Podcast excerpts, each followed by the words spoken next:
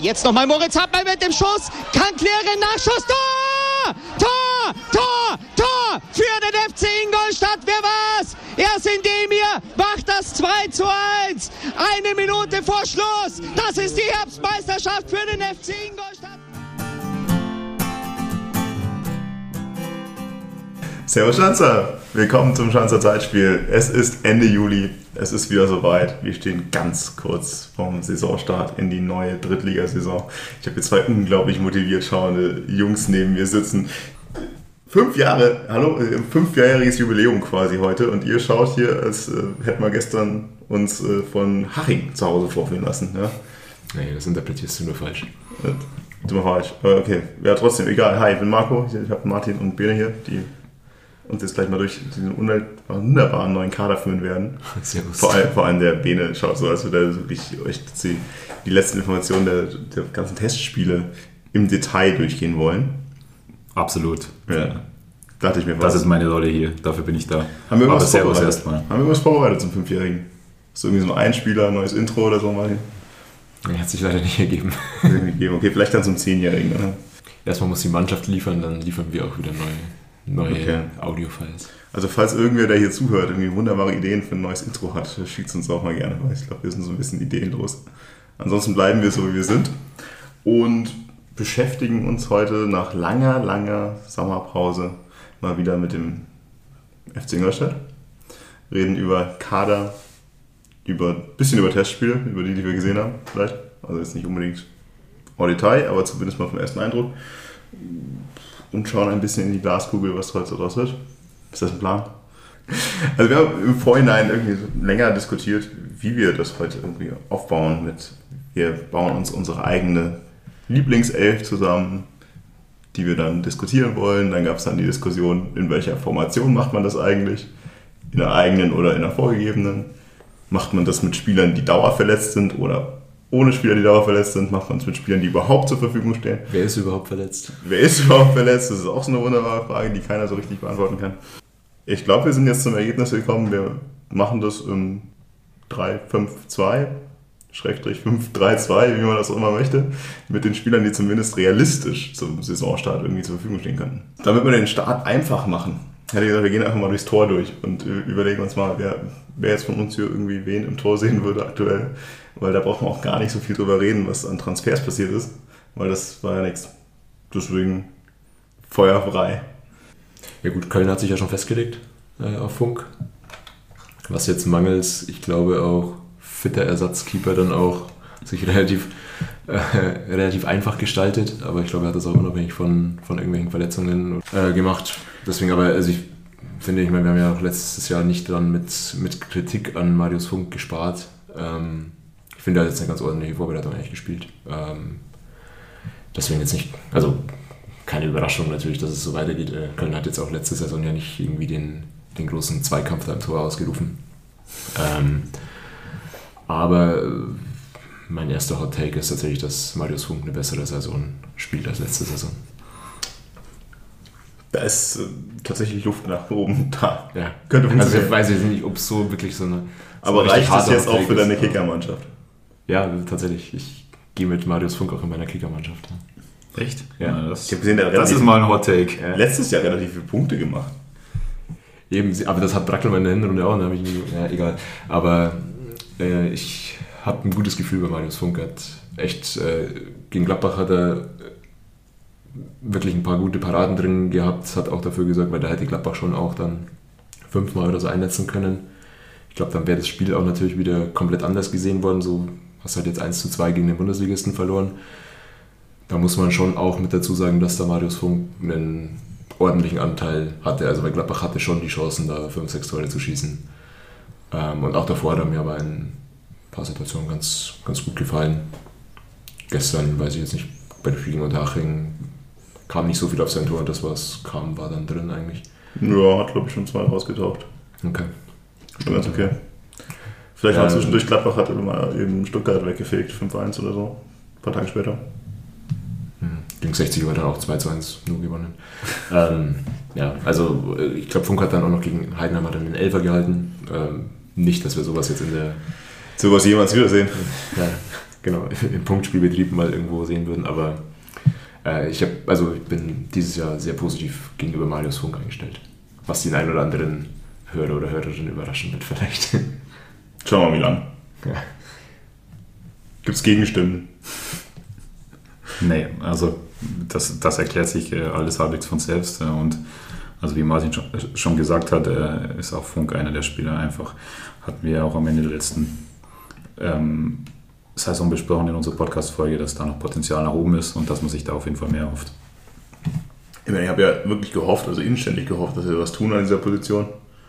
Von dem, was ich jetzt gesehen habe, dann ist schon okay, passt schon, schauen wir mal, wie es läuft. Aber nach der letzten Saison hätte ich schon erwartet, dass man irgendwas macht. Jetzt schauen wir mal, was, äh, ob er die Vorbereitung mitnehmen kann. Aber ansonsten ist ja nichts passiert, außer dass jetzt irgendwie unsere, wie du schon sagst, sowohl Ponat als auch Deda verletzt sind. Keiner Mensch weiß genau, wie lang. Also bei Ponat war jetzt mein Eindruck, dass zwar eine relativ ungewöhnliche Verletzung, aber nicht so lange zu dauern scheint. Bei Ponat muss man sich natürlich dann schon auch irgendwie fragen, also wann wird er denn dann den nächsten Schritt gehen müssen in dem Verein, wenn er denn bleiben soll, was eigentlich schon cool wäre, weil er halt aus der Region kommt, unglaublich sympathischer Junge ist, Identifikationsfigur werden kann mindestens. Ist halt die Frage, ob das diese Saison dann schon sein muss oder ob das einfach dann ja, mindestens in der nächsten Saisonvorbereitung eigentlich ja, ein bisschen bisschen offener gestaltet werden muss, dass man sagt, da hat man wirklich einen, einen Kampf um die Nummer 1 und nicht so klar voreingenommen äh, irgendwie in die, in die Ja, des Bonus. Weiter 22 müsste der sein. Ja, ja aber ich, ja, mal schauen, ich meine, ist ja auch seit letzter Saison eigentlich so erst so wirklich im, äh, im Konkurrenzkampf, in Anführungszeichen. Also ich würde es noch nicht mal so, so dringend sehen, aber mich würde es natürlich auch freuen. Generell. Egal, äh, ich glaube, wir reden relativ lange über die Torposition, bei der eigentlich nichts passiert ist. Ähm, vielleicht reden wir mal kurz über die Formation, weil das ja irgendwie relativ relevant ist äh, jetzt. Und weil, was man sich jetzt aus allen Testspielen irgendwie rauskristallisiert hat, was sich auch stark einfach an der Transferpolitik kristallisiert hat, wird sicherlich eine Dreier- oder Fünferkette, je nachdem, wie man es halt definieren möchte, mm, mit zwei Stürmern. Also ein 3-5-2 in irgendeiner Ausführung. Ist wahrscheinlich. Deswegen haben wir relativ viel, glaube ich, über Innenverteidiger zu reden. Weil das ja sicherlich auch im letzten Jahr so ein bisschen eine Position war, wo man sich immer so Kopfzerbrechen war. Eigentlich relativ viel Auswahl. Eigentlich haben alle irgendwie, egal wie sie gespielt haben, relativ schlecht zusammengespielt. Und entsprechend ist auch relativ viel passiert in der Transferphase. Nur um, äh, um das nochmal zu vergegenwärtigen, also es sind drei Innenverteidiger gelernte Innenverteidiger gegangen mit Muslio, Neuberger und Stefanovic. Mm, Und dafür war auch gleichzeitig drei neue gekommen mit Malone, Lorenz und Svjetinovic. Ja. Heißt ordentlich durchgewürfelt, aber halt auch immer nötig.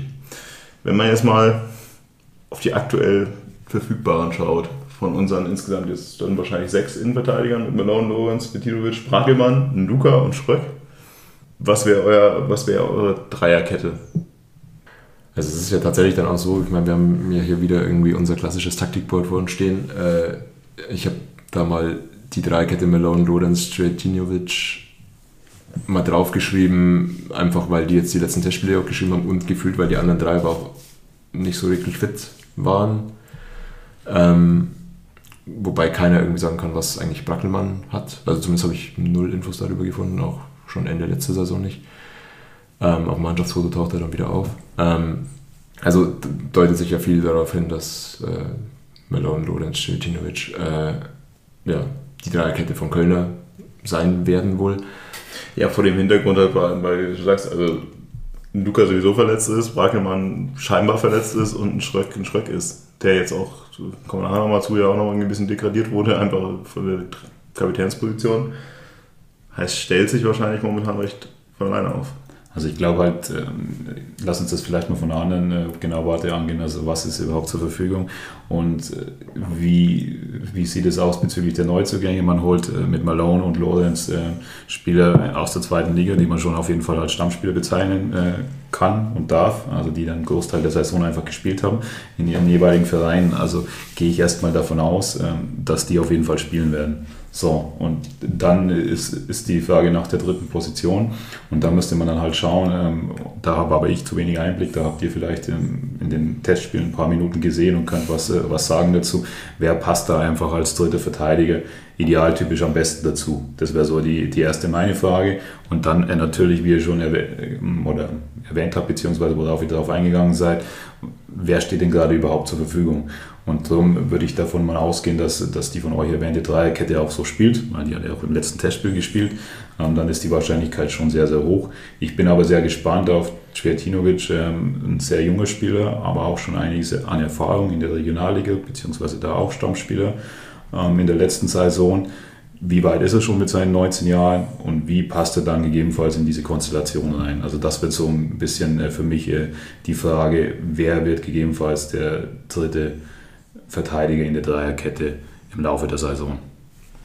Ich meine, also Dreierkette lebt ja vor allem auch dann einfach durch Eingespieltheit, würde ich mal behaupten. Ich glaube, das war auch in Ingolstadt immer, oder das ist auch, glaube ich, warum viele in Ingolstadt dieser Dreierkette immer sehr, sehr skeptisch gegenüberstehen, weil einfach da so viel Wechsel immer drin war, dass da völlig wilde Abstimmungsschwierigkeiten immer dazwischen waren. Deswegen hoffe ich jetzt einfach mal, dass, egal wer es dann am Ende wird, ähm, dass einfach mal eine Dreierkette ist, die über länger miteinander zusammenspielt, die jetzt auch vielleicht hoffentlich schon in den Vorbereitungsspielen und Test- und Trainingslager irgendwie sich eingespielt hat. Und dass das halt der, der Erfolgsfaktor dann irgendwie ist. Ähm, ja, wie du sagst, dann halt drei Neuzugänge, zwei auf jeden Fall, die eine Erfahrung und Stabilität irgendwie mitbringen.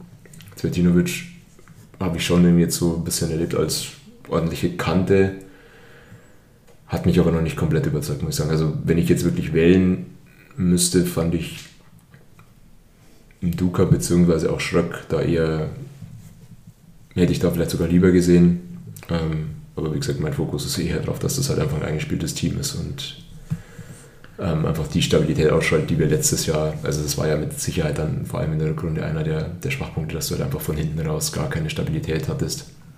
Ähm, also das ist mit Sicherheit da jetzt ordentlich adressiert wurden. Und zeigt ja einfach auch durch die Vielzahl an Neuzugängen da schon, dass da halt einfach ordentlich Handlungsbedarf gesehen wurde.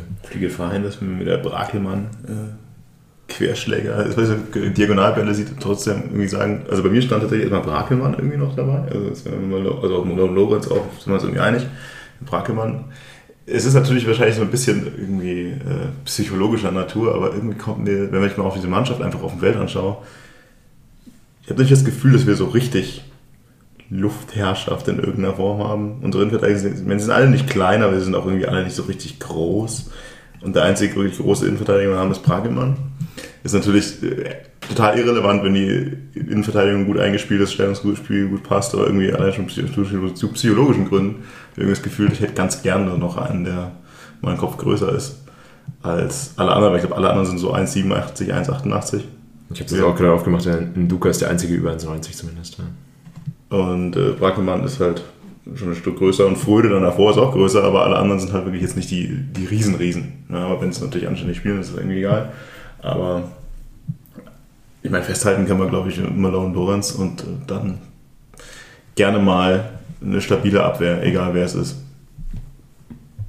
Ja, vor allem, was man schon auch sagen kann, also es ist schon eine interessante, aber auch passende Mischung. Also du hast vier erfahrene Spieler, ähm, würde ich mal sagen, und dann mit, mit Enduka und äh, Cvetinovic eben junge Spieler, die aber dann auch, äh, also Enduka Ende letzte Saison beim FCI, Cvetinovic äh, von, den, von den Daten, äh, die man über ihn äh, lesen kann, äh, ausgehend einfach Potenzial haben. Also ich glaube, das wurde schon, wie auch mehrfach von uns angesprochen und von euch auch erwähnt, erkannt in der Innenverteidigung bzw. in der Verteidigung muss man auf jeden Fall was machen und man darf auf keinen Fall mehr so viele Tore wie letzte Saison äh, bekommen.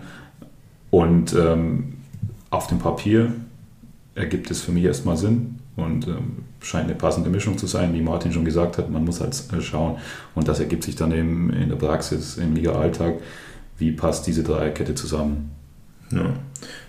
Ich meine, würde man ja sagen, Haken dran, klingt sinnvoll. Also genau wie du es gerade sagst, also gestandene Zweitligaspieler mit spezifischen Talent dazu. Also die Zugänge sind ja gut und sinnig. Bei den Abgängen ist jetzt ein bisschen die Frage, also wenn es Musli war ja irgendwie klar, das haben wir ja davor schon irgendwie gedacht, dass er sich vielleicht mal verkauft wird, weil er noch ein, zwei Euro geben würde.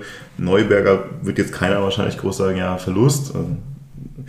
Stefanovic ist halt wirklich so eine ja, so, so ein Missverständnis irgendwo, oder? also das, ja, da hätte man echt sich viel mehr erwartet, er sich sicherlich viel mehr erwartet und jetzt ist der Vertrag erstmal einfach aufgelöst und er hat noch nicht, also noch keinen neuen Verein, oder?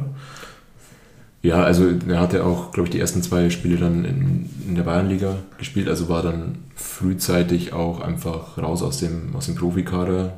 Ähm, ich kann mir aber schon vorstellen, halt auch weil wir ihn ja, glaube ich, in der zweiten Liga damals im Winter geholt haben, dass da schon ordentlich Gehalt einfach dann dahinter gesteckt ist, ja. dafür, dass du dann natürlich erstmal sechs andere Innenverteidiger irgendwie noch hast und damit ja auch irgendwie schon frühzeitig wahrscheinlich einfach entschieden hast, okay, er ist es nicht, der uns weiterhilft.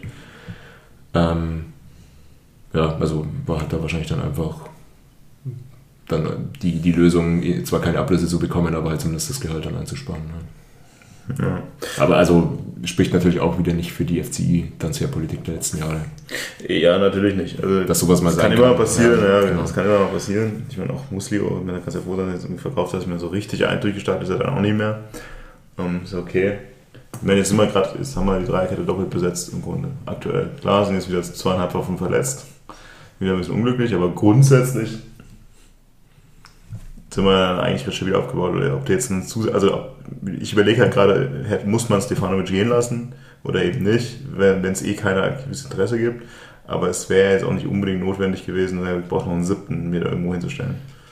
Nee, also sehe ich jetzt nicht, aber gut, klar, gestern hattest du dann wieder bei dem Testspiel, dann war Malone noch krank, da musste gut. wieder einer von der A-Jugend einspringen und äh, auf der Bank hattest du gar keinen Innenverteidiger mehr. Also ist halt beim FC irgendwie so ein Running Gag, dass irgendwie wirklich inflationär viele Personen ausfallen.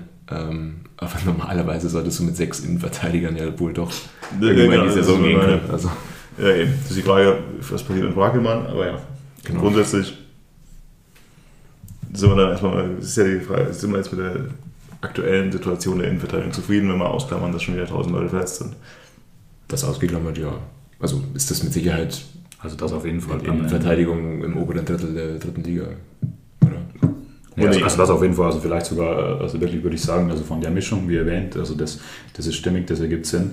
Ähm, und jetzt mal, also immer in Anbetracht dessen, wie du sagst, Verletzungen ausgeklammert, also ist das auf jeden Fall, also Potenzial, oberes Drittel auf jeden Fall. Ich würde eher so, sogar sagen, also wenn sich das einspielt, dann, dann könnte das zu einer der Top-Verteidigungen werden. Das fängt schon an wie letzte Saison. Verletzungen ausgeklammert, ist der Kader echt gut. aber, vor allem, aber vor allem dann auch in Anbetracht dessen, aber da werden wir ja später noch drauf kommen, da gibt es ganz andere Positionen, wo du dir ja, so eine Breite wünschen würdest. Wird. Ja, aber machen wir weiter mit der Außenverteidigerposition. Also erstmal ja, von links nach rechts einfach dem geschuldet.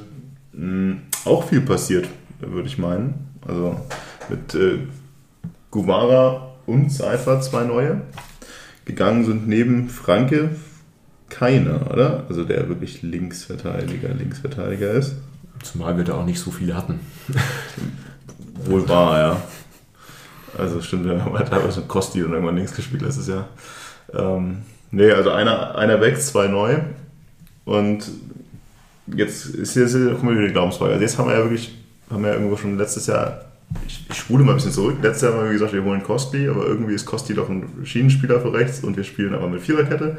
Dann aber spätestens mit dem Transfer jetzt von Guara, der ja tatsächlich wirklich eher so ein Gegenstück zu Kosti sein sollte, war ja klar, so ein bisschen der Plan läuft auf, auf Dreier-, Fünferkette, was auch immer. Jetzt ist die Frage, wer ist jetzt da noch? Also Seifert auch klar. Wenn ich sehe unser wunderbares Taktikboard vor mir stehen, jetzt ist dann wieder Logiki, der gefühlt in den letzten anderthalb Jahren bei uns auch überall war und über, von hinten links angefangen hat, nach vorne in die Mitte gewandert ist und jetzt wieder nach hinten links wandern könnte. Ist er für euch eine relevante Alternative für die Linksverteidigerposition? Oder ist es jetzt in dem Fall eher so, ich weiß nicht, wohin mit Luigi? Eher halt einfach, weil Seifert verletzt, habe ich ihn jetzt nochmal als Backup für Guevara hingeschrieben. Ähm, ich sehe ihn nicht als Links, also Verteidiger oder halt ein Schienenspieler oder was dann. Ähm, zu Lugiki, ich meine, wir kommen noch auf die Achterposition, er hat in der Vorbereitung jetzt zweimal auf der Acht gespielt, da hat er mir echt überraschend gut gefallen. Ähm, deswegen sehe ich ihn da eher. Aber ja, also da würde ich dann eher irgendwie noch Backups von rechts irgendwie zur Not auf links rüberziehen. Ähm, also namentlich dann Rausch oder Udogu, die das ja auch schon letzte Saison dann gespielt haben, aber da tue ich mich halt dann wieder schwer damit, irgendwie Rechtsfüßler auf, auf links spielen zu lassen. Also dafür ist dann, glaube ich, die, die Position schon eher notwendig, dass du da mit deinem starken Fuß auch irgendwie aus dem Lauf eine Flanke schlagen kannst. Ähm, Vorausgesetzt, Ja. du hast vorne Stürmer, die mit Planken was anfangen können. ja gut, aber das beinhaltet das System ja auch irgendwie ein bisschen, oder? Also Theoretisch, theoretisch. Die, also die Rolle von, von Kostli und Guevara ist ja in dem System dann schon, schon wichtig. Und dann kommen wir auch dazu, Und dann kommt man dazu, wie ist sie besetzt. genau, wie ist sie besetzt und ja, keine Ahnung, ob ich jetzt irgendwie ein Vorurteil gegen Guevara habe, weil er aus Regensburg gekommen ist, aber er hat mir jetzt in der Vorbereitung nicht besonders gut auf der Position gefallen. Sowohl im, im Offensivverhalten als auch im Defensivverhalten, muss ich sagen. Ich möchte kurz in dieselbe Kerbe schlagen. Ich bin mir relativ sicher, dass ich Vorurteile gegenüber Guevara habe, er aus Regensburg kommt. Aber die zwei Testspiele, die ich jetzt gesehen habe, also wenn mir einer negativ aufgefallen ist, dann sicher Guevara. Also das, ich habe auch nicht verstanden, also vielleicht habe ich seine Rolle auch nicht verstanden, aber für mich Woran liegt es dann, also für euch? Also ich kann nämlich äh, wieder nur, wie erwähnt, so ein bisschen äh, die, die Fakten und die Daten. Da war ein Stammspieler in der zweiten Liga bei Regensburg. ja, die sind auch Ähm, abgestiegen. Ja, aber äh, ist trotzdem erstmal noch eine Liga höher. So. Und war, war natürlich auch einige Zeit verletzt. Äh, das, das muss man dann auch sehen. Und äh, also weil der komplett fremdelt mit dem System oder weil, Ich sage ja, weil der individuelle Fälle oder das ist, weil gerade weil ich gerade angefangen habe. Vielleicht verstehe ich auch seine Rolle nicht richtig. Also ich weiß ist er, irgendwie seine, seine Laufwege und seine Bewegungen sowohl nach vorne als nach hinten sind für mich irgendwie immer nicht nachvollziehbar. Also es ist, er, er, er, er invertiert halt irgendwie immer in Mom- Momenten, wo ich denke, hey, wo läuft er denn hin? Und in der Rückwärtsbewegung läuft er auch immer so lustlos irgendwie neben allem her. Also vielleicht ist das weißt du, so, so Resting Bitch Face als Spielerbewegung. Das kann natürlich sein, dass der einfach so aussieht beim Laufen. Aber bisher, boah, haben wir ja bitte alle anderen, aber nicht er. Aber das kann er natürlich, ich habe zwei, zwei Testspiele gesehen, also das will ich auch nicht überbewerten. Also ich bin auch vorsichtig mit meiner Wertung, das nicht komplett irgendwie runterzuziehen, aber also ich war bei diesem Testspiel gegen Elversberg, das ja maximal in die Hose gegangen ist. Ähm, und habe da ein bisschen Notizen gemacht und da steht halt so Guevara auf meinem Zettel irgendwie, jetzt weiß ich auch, warum Regensburg abgestiegen ist. Ähm, natürlich muss man dazu sagen, das Spiel war vor dem Trainingslager, da war das alles überhaupt noch nicht eingespielt, aber Elversberg hat ja halt in diesem Spiel einfach völlig den Spiegel vorgehalten und diese Fünferkette, Dreierkette, was auch immer, innerhalb von 20, 30 Minuten komplett auseinandergenommen, dass Kölner nach einer halben Stunde umgestellt hat auf Viererkette. Ähm, na klar, da liegt jetzt ein Trainingslager dazwischen, das hat da, danach dann auch wesentlich stabiler ausgeschaut. Aber, also, ja, und so wie du sagst, also Guevara, da habe ich so ein bisschen auch die Sorge damit, dass er, also dieses, dass er es stark als 3-5-2 interpretiert, seine Rolle als stark als Mittelfeldspieler interpretiert und da irgendwie so noch nicht genau weiß, dass er dann auch in der Rückwärtsbewegung schon, schon da sein muss, wo, wo halt auch ein Außenverteidiger dann oder halt den, den Flügel dicht machen. Ja. Okay, dann wird es aber sehr, sehr interessant, weil nämlich also äh, bei, bei Seifert habe ich mir auch ähm, die Statistiken angeschaut und der natürlich in der Regionalliga ähm, Stammspieler, aber sehr, sehr torgefährlich, habe ich mir da notiert. Also vier Tore, acht Vorlagen. Da dachte ich, okay, ähm, das, das, das scheint ja dann auch hier, ähm, oder der scheint ja dann auch hier das auf jeden Fall offensiver äh, zu interpretieren und da bin ich dann mal gespannt, weil wie ihr schon also gesagt habt, also wenn nämlich ähm, die beiden Schienenspieler dann da nicht richtig mitarbeiten, auch defensiv, dann stehst du halt wieder offen. Also das ist schon, äh, schon ein wichtiger Bestandteil, weswegen du äh, in so einem System dann auch eine gewisse defensive Stabilität ausstrahlen kannst. Äh, dass du dann sagst, hey, du, du hast hinten drei zentrale Spieler, aber auch eben die, die Schienenspieler, die in der Defensive mit nach hinten schieben. Und so, so kommt es ja dann zur Fünferkette.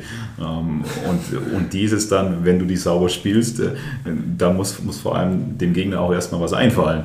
Also, und, aber wenn, wenn ihr jetzt natürlich sagt, ähm, also Guevara, dass, dass ihr da ein Bedenken habt oder dass ihr das bisher noch nicht gesehen habt, dann wird es auf jeden Fall sehr, sehr interessant.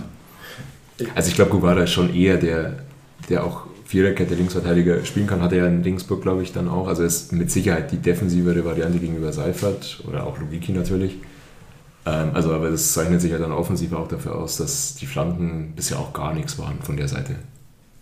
Er hat die, auch die Ecken also in den letzten zwei Spielen irgendwie geschlagen. Die waren anders. Also, das ist immer anders. Also, früher, ich meine, wir haben jetzt drei Jahre in Folge jede Ecke auf dem großen Posten gespielt. Also, wirklich jede. Je, jede, eins, je- jede. Und er spielt die halt jetzt Lytle-Style wieder. Also eher so Futterpfosten. Irgendwo hinten raus. Irgendwo. Ähm, deswegen, keine Ahnung, ja, ich, wir sollten es echt nicht überbewerten jetzt gerade, aber so vom ersten Anblick und vor allem vor dem Hintergrund, deswegen, also ein Hauptteil der ganzen Geschichte ist ja, wie wir gerade schon uns drum drehen, wir wollen jetzt in dieser Dreier, Fünfer, was auch immer Kette spielen und da muss das halt sitzen. Und mit Kosti habe ich halt eigentlich gar keine, keine Bauchschmerzen, also wenn wir mal an die andere Seite schauen. Das hat ja letztes Jahr dann in der Rückrunde echt hervorragend funktioniert und auch in der Rückwärtsbewegung hervorragend funktioniert, obwohl er unser Topscorer war. Und so ein zweiter Kosti wäre schon cool dann, aber das noch sieht es noch nicht so, so unbedingt danach aus. Aber auch das kann sich ändern. Ich habe letztes Jahr, glaube ich, in der Saison äh, Saisonvorblicks, Vorblick, Saisonvorschaufolge auch gesagt, Costly läuft für mich irgendwie wie Falschgeld rum die ganze Zeit. Aber deswegen ist noch viel hin. Lass mal die Kritik mal so stehen. Ähm, möchte aber eben auch in dem Moment sagen, man hat es gerade kurz angefasst, wir könnten ja theoretisch, falls es nicht klappen sollte, mit Guava und Seifert verletzt ist, auch immer noch einen von rechts nach links ziehen, auch wenn es jetzt nicht so unglaublich optimal ist, weil eigentlich alle drei für uns schon mal links gespielt haben. Kostli, Rausch und Udugu.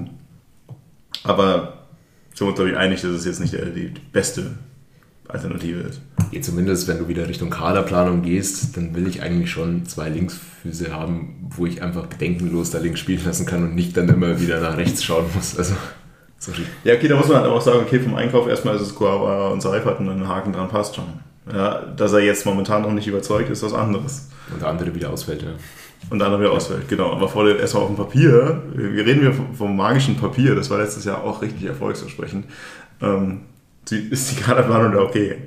Schauen wir mal, wie sie läuft. Absolut. Also, du, du hast ja wieder, wie gesagt, so äh, die, die Erfahrung und dann äh, vielleicht ein Spieler auch mit Potenzial und dann so ein bisschen, wie ihr schon erwähnt habt, so mit, mit verschiedenen Aspekten. Also das, das sollte auf jeden Fall erstmal passen, aber das, äh, weswegen wir ja auch nur so intensiv gerade darüber diskutieren, ist, dass halt aktuell beim FCI sehr, sehr viele Spieler verletzt sind. Das ist ja eher ja, das genau. größere Problem.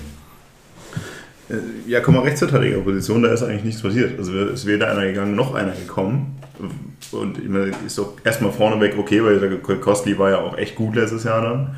Und hinten raus, muss ich auch sagen, mit Rausch und Odogu, die haben mir gestern bei dem Haching-Spiel beide extrem gut gefallen. Echt, Udogo hat dir gut gefallen? Offensiv, hat okay. mir extrem gut gefallen, in den ersten 45 Minuten zumindest. Okay. Ähm, der Einzige, der da irgendwas gemacht hat nach vorne. Und Rausch war halt nachher Rausch. Also der ist halt. Also der, der fasst der Name halt einfach. Das ist eine Maschine.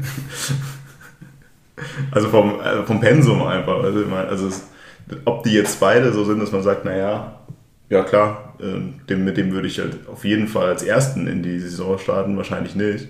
Aber so als Backup für Costly finde ich beides vollkommen fein. Finde ich auch grundsätzlich. Also ich habe auch während der Vorbereitung so ein bisschen aus dem Vereinsumfeld gehört, dass Udogu sogar relativ nah dran war, irgendwie Costly noch zu verdrängen oder sowas.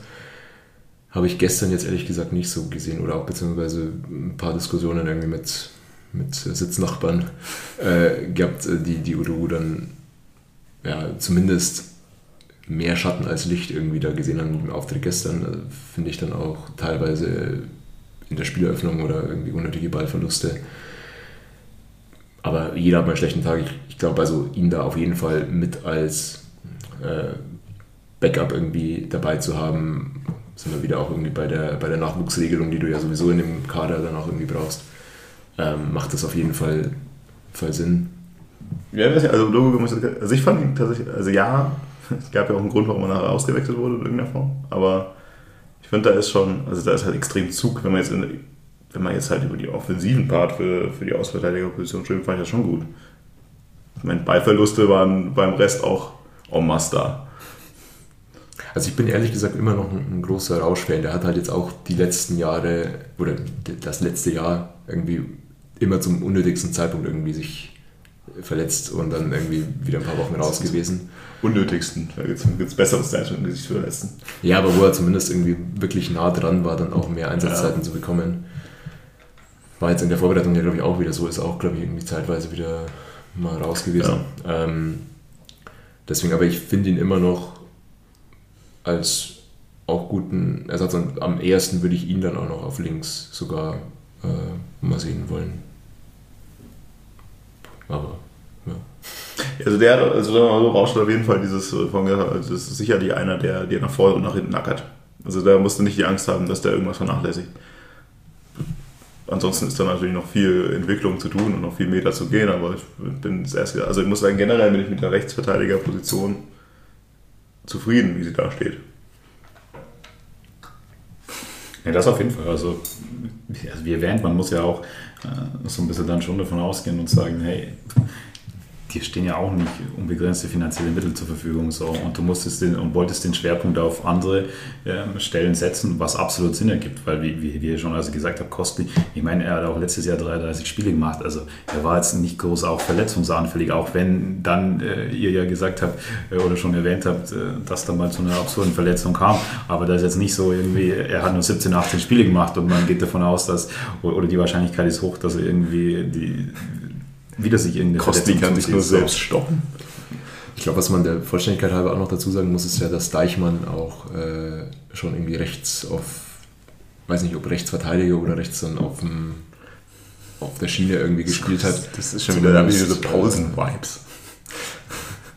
Wie auch immer. Ich meine, also ich glaube, da ist es auf jeden Fall realistischer, dass er auch das, dass möglicherweise sogar eher irgendwie der erste Backup dann für Kostli okay. äh, eingeplant ist, was wir jetzt einfach halt ja, nicht so unbedingt so sehen vielleicht, aber ich finde das auch nicht.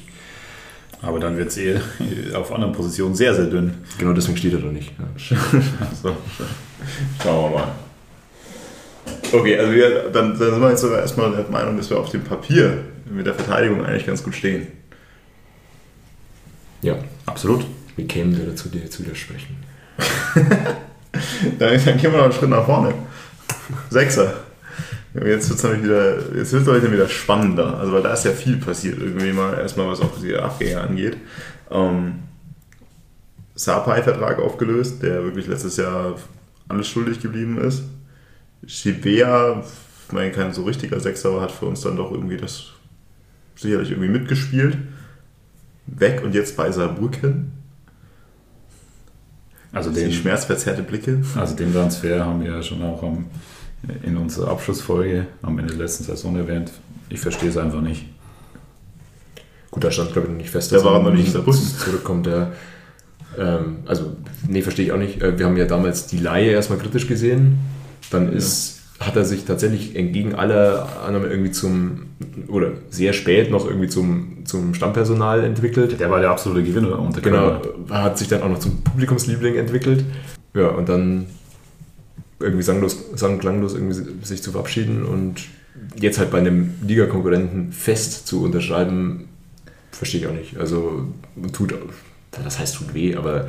Ja, es tut schon ein bisschen weh. Also äh, man muss man schon mal sagen. Also klar, das war, kurz, es war, ein kurze, es war ein, eine kurze äh, Liebe ja. mit Givea, ja, aber man hat gemerkt, dass da was sich im Anbahnen war. Und wir reden jedes Mal über Identifikation, über Spiele und Natürlich tut das dann weh, wenn du sagst, okay, das ist ja vollkommen realistisch, dass der dann zu uns kommen könnte, wenn der zu Saarbrücken geht. Es ist ja nicht so, okay, er ist eine Liga höher, ja, da wollte er halt dann nicht bei uns spielen. Ich meine, so viel mehr Favorit auf den Aufstieg als wir ist jetzt Saarbrücken auch nicht. Heißt, wir werden nicht herausfinden, was dahinter passiert ist, aber ich finde es schon wieder schrecklich. Eigentlich erstmal wieder schrecklich irgendwo. Also das wäre halt mal äh, also spannend, weil wie ihr schon sagt, oder wie auch ja gerade erwähnt, es ergibt von außen betrachtet einfach sehr, sehr wenig Sinn. Weil nämlich also, also gerade also in der Rückrunde und also unter Kölner dann in der Rückrunde muss man sagen, weil wie erwähnt, er der absolute Gewinner hat, finde ich, auch sehr, sehr gute Ansätze gezeigt, also gerade dann, dann auch nach vorne, ähm, auch äh, torgefährlich ähm, dann gewesen und äh, wo wir ja auch schon erwähnt haben und wo wir wahrscheinlich auch wieder drauf kommen, ist ja immer die Frage, wie will der FCI Tore schießen. So. Und äh, da, da hätte er meiner Meinung nach schon ein sehr, sehr gutes Element auch mit reinbringen können. Und auch er natürlich äh, noch ein junger Spieler, wo auf jeden Fall noch Potenzial da ist. Also deswegen, von außen betrachtet, ergibt es wenig Sinn. Wobei du natürlich jetzt auf die Sechserposition gegangen bist. Ich weiß nicht, ob Chivia da, da ja, das, stehen würde. Das ist nicht so egal, was ich meine. Also, also das, ist, das, ist, ist eine totale Über das ist total schwierig mit Überschneidung, weil wir ja auch auf der Sechserposition letztes Jahr so einen Wurstel hatten. Weil ich meine, Linzmeier, ja, okay, Sechser, ist auch weg. Mhm. Passt schon. Ja. Und dann natürlich Preisinger ist auch so ein halb, weder noch irgendwie so richtig, aber der hat natürlich für uns auch oft einmal irgendwie auf einer Doppelsechs fungiert. Das heißt, auch der ist noch einer weg. Zumindest mal ist es einer ziemlich physischer, der weg ist. Also es ist relativ viel weg, was entweder Sechser ist oder bei uns auch mal Sechser gespielt hat. Jetzt wird es dann wahrscheinlich unfair, wenn man sagt, wir haben nur einen Neuzugang auf der Position. Aber Hammer mit Fröde, äh, der einzige richtige Sechser, Sechser. Wenn ich mal so gucke, weil alle anderen würde ich jetzt auch nicht so einschätzen, wenn man sagt, halb Sechser, sondern schon eher Ticken offensiver orientiert. Ja, also dieses System, wie es ja bis jetzt auch irgendwie in der Vorbereitung gespielt hat, ist halt auch dann auf jeden Fall auf Fröde als Sechser zugeschnitten, als einzelner Sechser und mit zwei Achtern vor sich. Ja. Ähm, und Fröde ist aber auch der, um jetzt so ein bisschen dann schon reinzugehen, derjenige, dem ich dann auch zutraue, halt diese Sechserrolle in Personalunion zu zu besetzen. Also das heißt, dass er nicht unbedingt irgendwie jetzt noch einen zweiten Sechser neben sich braucht. Ja, vollkommen fein, ja. Also genau, das ist halt zumindest, wenn du sagst, ein Zugang, ist es zumindest auch einer, auf den das Spiel dann schon auch ein Stück weit zugeschnitten ist oder auf den das System auch zugeschnitten ist und der eine extrem wichtige Rolle dann auch mit einnimmt in dem System. Ja, und jetzt auch nicht ohne, deswegen auch nicht unwichtig Kapitän ist neuer Kapitän. Ich schreibe ein bisschen vor, aber es ist jetzt Kapitän. Ich fand jetzt auch in den beiden Testspielen, wie die letzten beiden, wir sagen, die Rolle nimmt er auch ganz gut an. Also ich finde, er ist da schon durchaus aktiv auf dem Feld, auch was irgendwie Kommunikation angeht. Ich meine, das absolut. Also, A, also wie schon also gesagt habe, ist, ist Fröde ein zentraler Transfer. So, das System sieht aktuell so aus und äh, so gehe ich davon aus, dass es auch Kölner dann geplant hat von Anfang an, ähm, dass man das äh, mit einem Sechser spielt und dann zwei Achtern. Und äh, da ist dann schon auch wieder, also Fröde als äh, absolut gesetzter zentraler Spieler, der auch direkt Kapitän wurde, der als Stammspieler aus der zweiten Liga kam und dann quasi ähm, als Backup Keidel. Das, das ist eigentlich auch eine Mischung, die auf jeden Fall erstmal sehr sinnvoll aussieht, weil Keidel auch schon die ersten Spiele gemacht hat in, der, in der letzten Saison auch von Anfang an. Also das, da, da hing es ja immer so ein bisschen äh, an der Situation gerade und Trainer, wie das wieder war. Ähm, mit, mit 20 Jahren auf jeden Fall noch Entwicklungspotenzial. Also das sieht jetzt erstmal stimmig aus. Aber das ist genau der Punkt, weil ich nämlich komplett widersprechen würde, dass Keidel der ein 1 zu 1 Backup für Fröde ist, weil es ist für mich defensiv nicht annähernd stark genug. Nee, hat er ja auch nicht gespielt. Also er hat in der Vorbereitung halt auch auf der 8 gespielt, Keidel ist er auch, also, oder hat auch wesentlich mehr seine Stärken äh, im Offensiven, würde ich, würd ich sagen. Also ich glaube, man, da schwingt mehr irgendwie noch beim Namen Keidel einfach in Defensive mit. Keidel Sechser. Ja, so, aber, ähm, ja, er steht halt jetzt da mangels Alternativen tatsächlich. Ähm, ja, genau, das ist der Punkt. Also, was ist die, Altern das ist, was ist die Alternative? Also, die Alternative ist natürlich dann halt irgendwie Lorenz Schröck, irgendwie einer von den beiden, die das mit Sicherheit auch schon gespielt haben, auch spielen können. Lorenz, der auch in der Vorbereitung öfter mal auf die Sechs dann irgendwie rausgeschoben hat, ähm, also aus der Dreierkette raus irgendwie, was natürlich dann immer davon auch irgendwie so ein bisschen abhängt, wie ist der Gegner aufgestellt, also hat der spielt er mit einem oder mit zwei Stürmern. Ähm, aber ja, also ändert nichts an der Tatsache, dass wenn Fröde ausfallen würde, was in diesem Verein nicht komplett ausgeschlossen ist, ähm, dass wir dann da ein absolutes Vakuum hätten.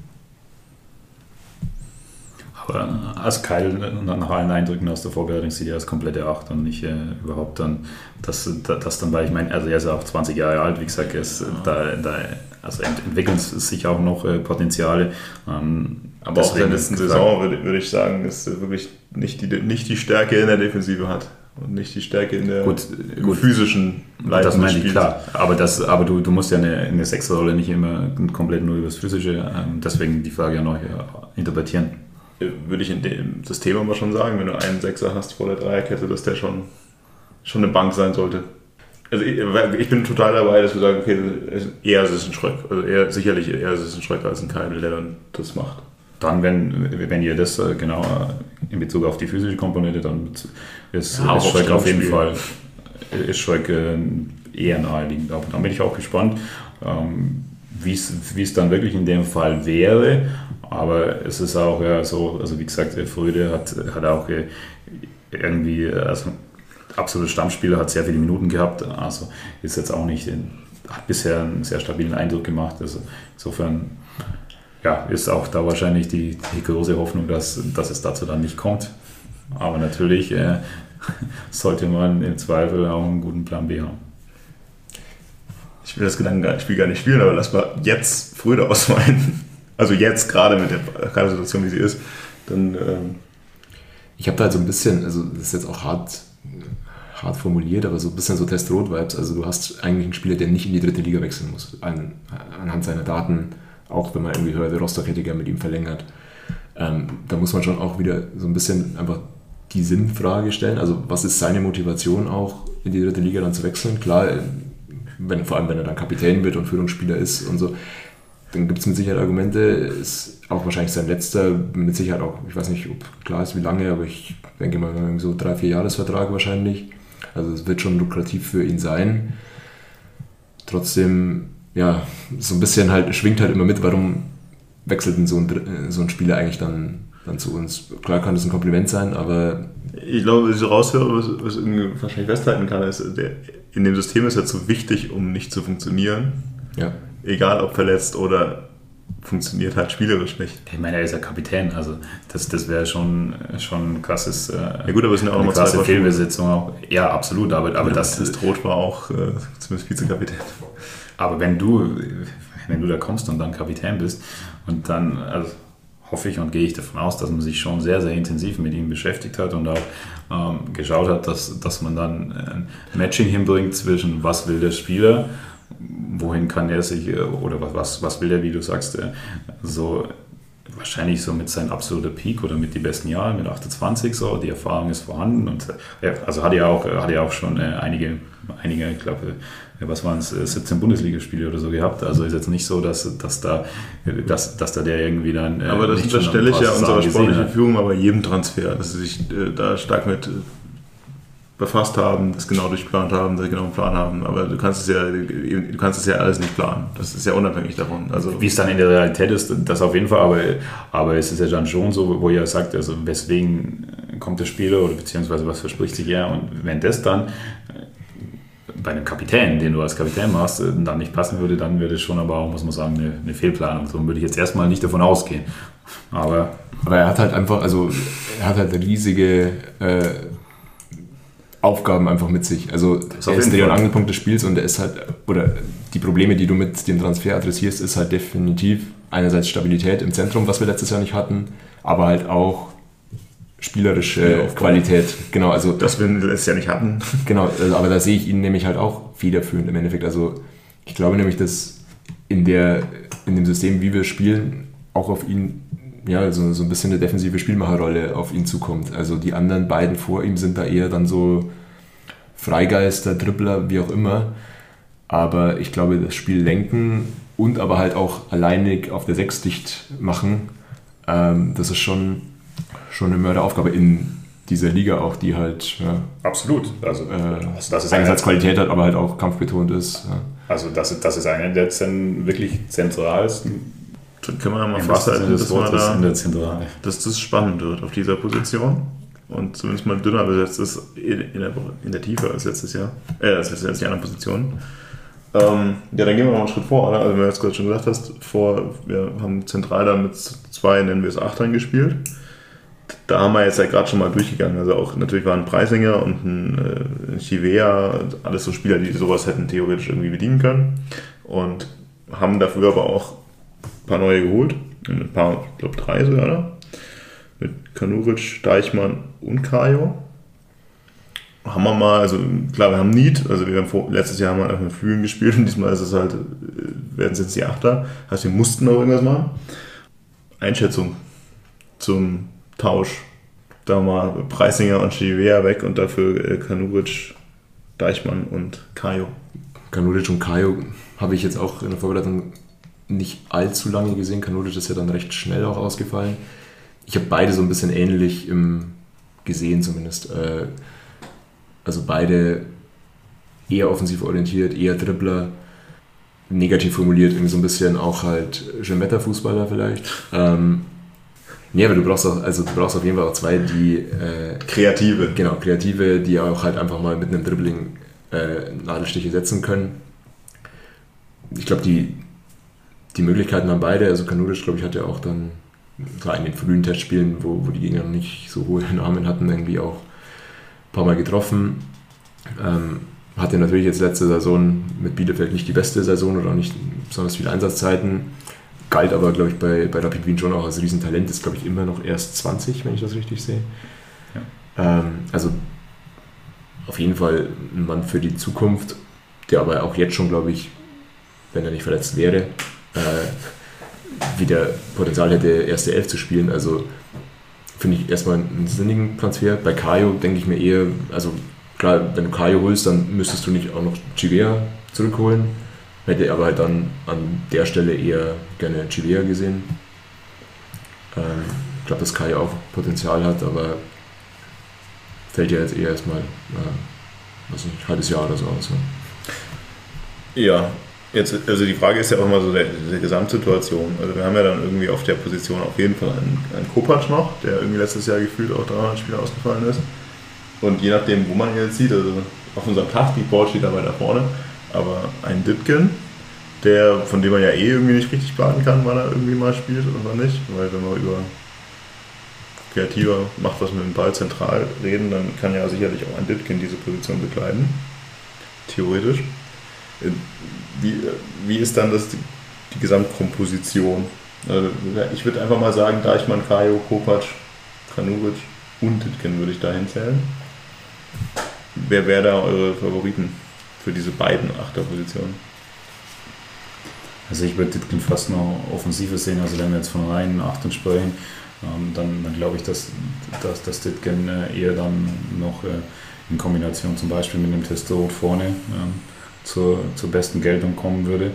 Also wer für mich auf jeden Fall gesetzt ist und sein muss auch, ist ein Deichmann. Weil ich meine, da ist, da ist auch wieder so ein bisschen der Abgleich mit, was verspricht man sich vom Spieler, was, was hat er bisher auch äh, bei anderen Vereinen geleistet, beziehungsweise in der letzten Saison absolute Stammspieler in der dritten Liga. Ähm, also das heißt, äh, ist, ist dann schon für mich eine auch äh, zentrale Rolle, ähm, auch mit, mit 28 Jahren, mit so einem besten Alter. Also das, das wäre dann für mich eine Überraschung, wenn er nicht als erstmal gesetzt eingeplant ist. So, und dann ist, ist so ein bisschen diese, diese zweite Achterposition. Also wie erwähnt, da bin ich mir auch so ein bisschen unschlüssig. Also klar, Kanuric hast hat der Martin schon so abgeleitet, einiges Potenzial, Talent, ist aber auch erst 20 hat und verletzt. Ist, ist, aktuell, ist aktuell verletzt, wie erwähnt, aber er hat auch, hat auch zum Beispiel letztes Jahr zwar ähm, zehn Spiele bei Bielefeld, aber ich habe es äh, mir notiert, irgendwie ein bisschen über 200 Minuten. Das heißt jetzt auch nicht viele Minuten. So, ähm, so das, deswegen bin ich da gespannt, wie er da gesehen wird und was da eingeplant wird. Und dann hast du halt noch, ähm, was du ja runtergeboren hast, noch Kopacz. So. Und da ist dann, ist, ist dann insbesondere, das sind so für mich die Positionen auch, die beiden Achterpositionen, bin ich sehr, sehr gespannt, wie man, was man sich davon verspricht, wie man das äh, oder was man genau als Rollen in diesem System sehen will, weil die natürlich auch dafür sorgen müssen, dass die das Verbindungsglied sind zu den Stürmern. Und dann wären wir nämlich wieder bei der Frage, wie will ich denn Tore schießen und oder dann halt in Pressing-Situationen schnell umschalten, um dann äh, Chancen zu kreieren. Und da muss ich sagen, das sind aktuell mit die Positionen auch, wo für mich am dünnsten besetzt sind. Und gerade so ein bisschen diese, diese zweite Position neben Deichmann, da bin ich sehr, sehr gespannt.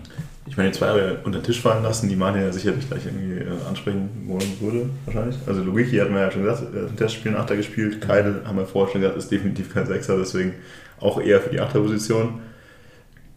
Äh, ja, ich bin mir auch nicht so schlüssig eher in diesen Positionen. Also theoretisch haben wir genug Leute wenn sie nicht verletzt sind. Aber du hast dann, aber, aber wenn wir jetzt also wirklich Lukiki und Kaide nur als, als, als auf diesen Positionen sieht und exklusiv, dann, dann ist es aber so, dass, dass du dann sehr viele, sehr viele ähnliche Typen hast, sage ich mal, mit äh, jung, Potenzial, muss sich aber noch entwickeln. Und dann, dann bin ich da schon gespannt, wie, wie und wer dann da spielen soll und wie es dann eingeplant ist. Und von der, von der Dichte haben wir nämlich dann nur, also jetzt gehen wir, äh, wie ihr erwähnt habt, Deichmann und Kopacz als erfahrene Spieler überhaupt. So. Ja.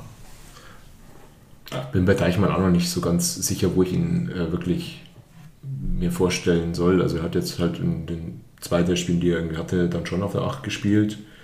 Ist mit Sicherheit nicht in dieser, also in einem Atemzug irgendwie zu nennen mit Kupatz, Kanuric und Kajo, würde ich jetzt mal sagen, einfach von, vom Spielertyp her.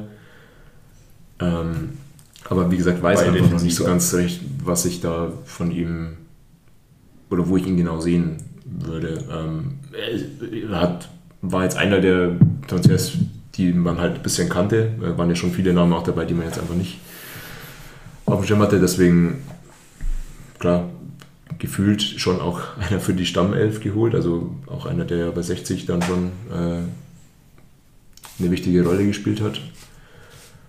Aber wie gesagt, mir noch nicht ganz klar, wie er, wie er da reinpasst oder wie er auch performen wird am Anfang. Und Aber wo würdest du ihn sonst sehen? Also als der Rechtsverteidiger, das war schon mal angeteasert, aber ja, möglicherweise rechts halt wirklich in diese Fünferkette im Mittelfeld dann. Oder halt ja, irgendwie als defensiverer Part irgendwie neben Fröde irgendwas. Aber wie gesagt, ich, ich kann ihn noch nicht so richtig einschätzen. Ähm, und ja, nach dem, was du vorher gesagt hast, genau, also Logiki sehe ich da auch als offensive gute Variante und hat mir besser gefallen als das, was ich von Kajo und Kanuric gesehen habe, wenn ich ehrlich bin.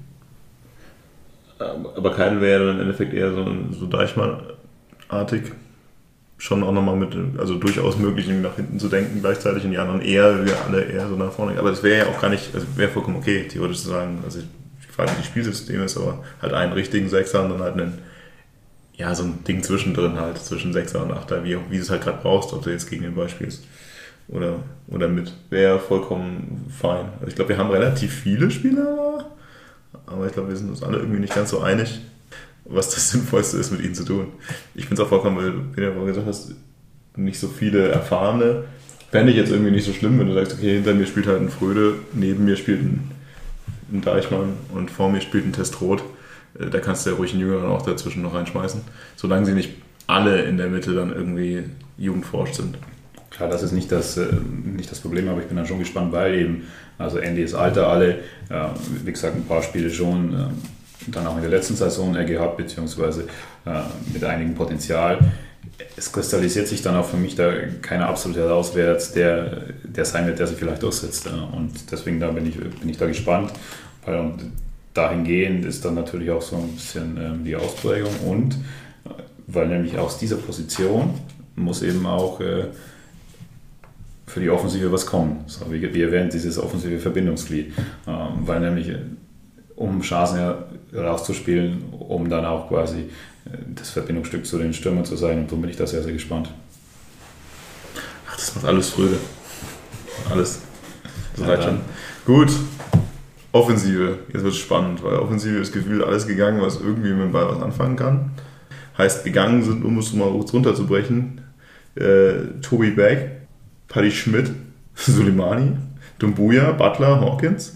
Also es ist relativ viel Offensive gegangen und klar waren jetzt alle nicht irgendwie komplett der Durchstarter, aber gefühlt irgendwie alle Torbeteiligungen des letzten Jahres sind so gegangen. Und der einzige, der, der übrig geblieben ist, ist Testrot. Und dazu gekommen sind effektiv zwei mit Beleme und Mause. Habe ich das richtig rekapituliert? Ja, Kügel muss man wahrscheinlich noch mit dazu rechnen. Hügel könnte man dazu rechnen, aber wobei ich das gar, also ich weiß nicht, ob, das, ob man das unbedingt in der Kaderplanung mit zurechnet, wenn's, wenn er einfach immer noch ausgeklammert ist insgesamt. Ja, genau. Also klar, es ist eine Möglichkeit, aber ich würde es jetzt gar nicht so in der Kaderplanung irgendwie dann in die Bewertung mit reinnehmen, weil er ja schon einfach nicht in der ersten Mannschaft vorgesehen ist. Laut Matasoto. Heißt für uns, also was, was hier irgendwie ist, irgendwie klar rauskristallisiert ist, wir werden mit zwei richtigen Stürmern spielen wollen, die sich dann für euch wie zusammensetzen. Ich bin da ein bisschen ratlos, ehrlich Also es hat ja so ein bisschen die letzten Spiele vor dem Spiel gewirkt, als, als wäre dann Testro Beleme äh, gesetzt, äh, zumindest weil die meistens so die 60 Minuten bekommen haben, bevor dann äh, beide Stürmer gewechselt wurden noch. Ähm, jetzt war es gestern Testro mit, äh, mit Kügel am Anfang. Erst Kügel, ja, und Ja. dann nachher Mause und Beleme rein. Ja, genau. Also dann da nochmal ein bisschen gewechselt. Ähm, wenn ich jetzt mal das Spiel gestern ausklammer, habe ich es immer so eigentlich gefunden, dass ich Mause und Kügel irgendwie aktiver fand, weil man das natürlich auch nicht immer eins zu eins so sehen kann, weil natürlich sich auch irgendwie Spielsituationen dann irgendwie ändern, wenn es irgendwie in die letzten 20 Minuten oder so geht. Aber also für mich ist Kügel auf jeden Fall Gewinner der Vorbereitung. kann man sagen, was man will. Ähm, aus Beleme werde ich nicht so ganz schlau, muss ich sagen. Ähm, stand im ersten Spiel, das ich gesehen habe, irgendwie reihenweise im Abseits. Und hat jetzt auch so, ich glaube, gestern hatte er noch eine, eine gute Chance dann sogar, die der Torwart gehalten hat. Ähm, und Testrot, ja, bei allem Testrot-Bashing, das irgendwie ja doch reihenweise betrieben wird, wenn man selbst das, wenn man sich da mal so ein bisschen frei macht davon, finde ich trotzdem, dass er einfach eine, eine schwache Vorbereitung wieder gespielt hat. Also ähm, klar, wenn man die Namen sieht, das ist halt Testrot und ein paar Regionalliga-Stürmer. Da ist Testrot der, der größte Name, der eigentlich gesetzt sein muss. Aber bisher hat er für mich auch noch nicht so wirklich die Argumente geliefert. Also, um deine Frage zu beantworten, wen ich da sehe, sehe ich aktuell da Maus im Kügel. Das ist eine, eine interessante Aussage. Vielleicht nochmal ähm, zu den Abgängen. Also, ich meine, Beck, das haben wir erwartet, dass der, dass der geht. Aber jetzt in dieser Gesamtkonstellation, und die Frage ist natürlich, wird, wird gegebenenfalls nochmal oder wird man nochmal tätiger auf dem Transfermarkt? Ähm, sieht jetzt erstmal in dem Sturmbereich nicht so danach aus und dann frage ich mich dann schon, wieso dann, man dann zum Beispiel Patrick Schmidt gehen lässt. Weil der war für mich auch einer der, der Gewinner und, und der Kölner. Da, da hat er auch dann äh, also offensiv für Torgefahr gesorgt.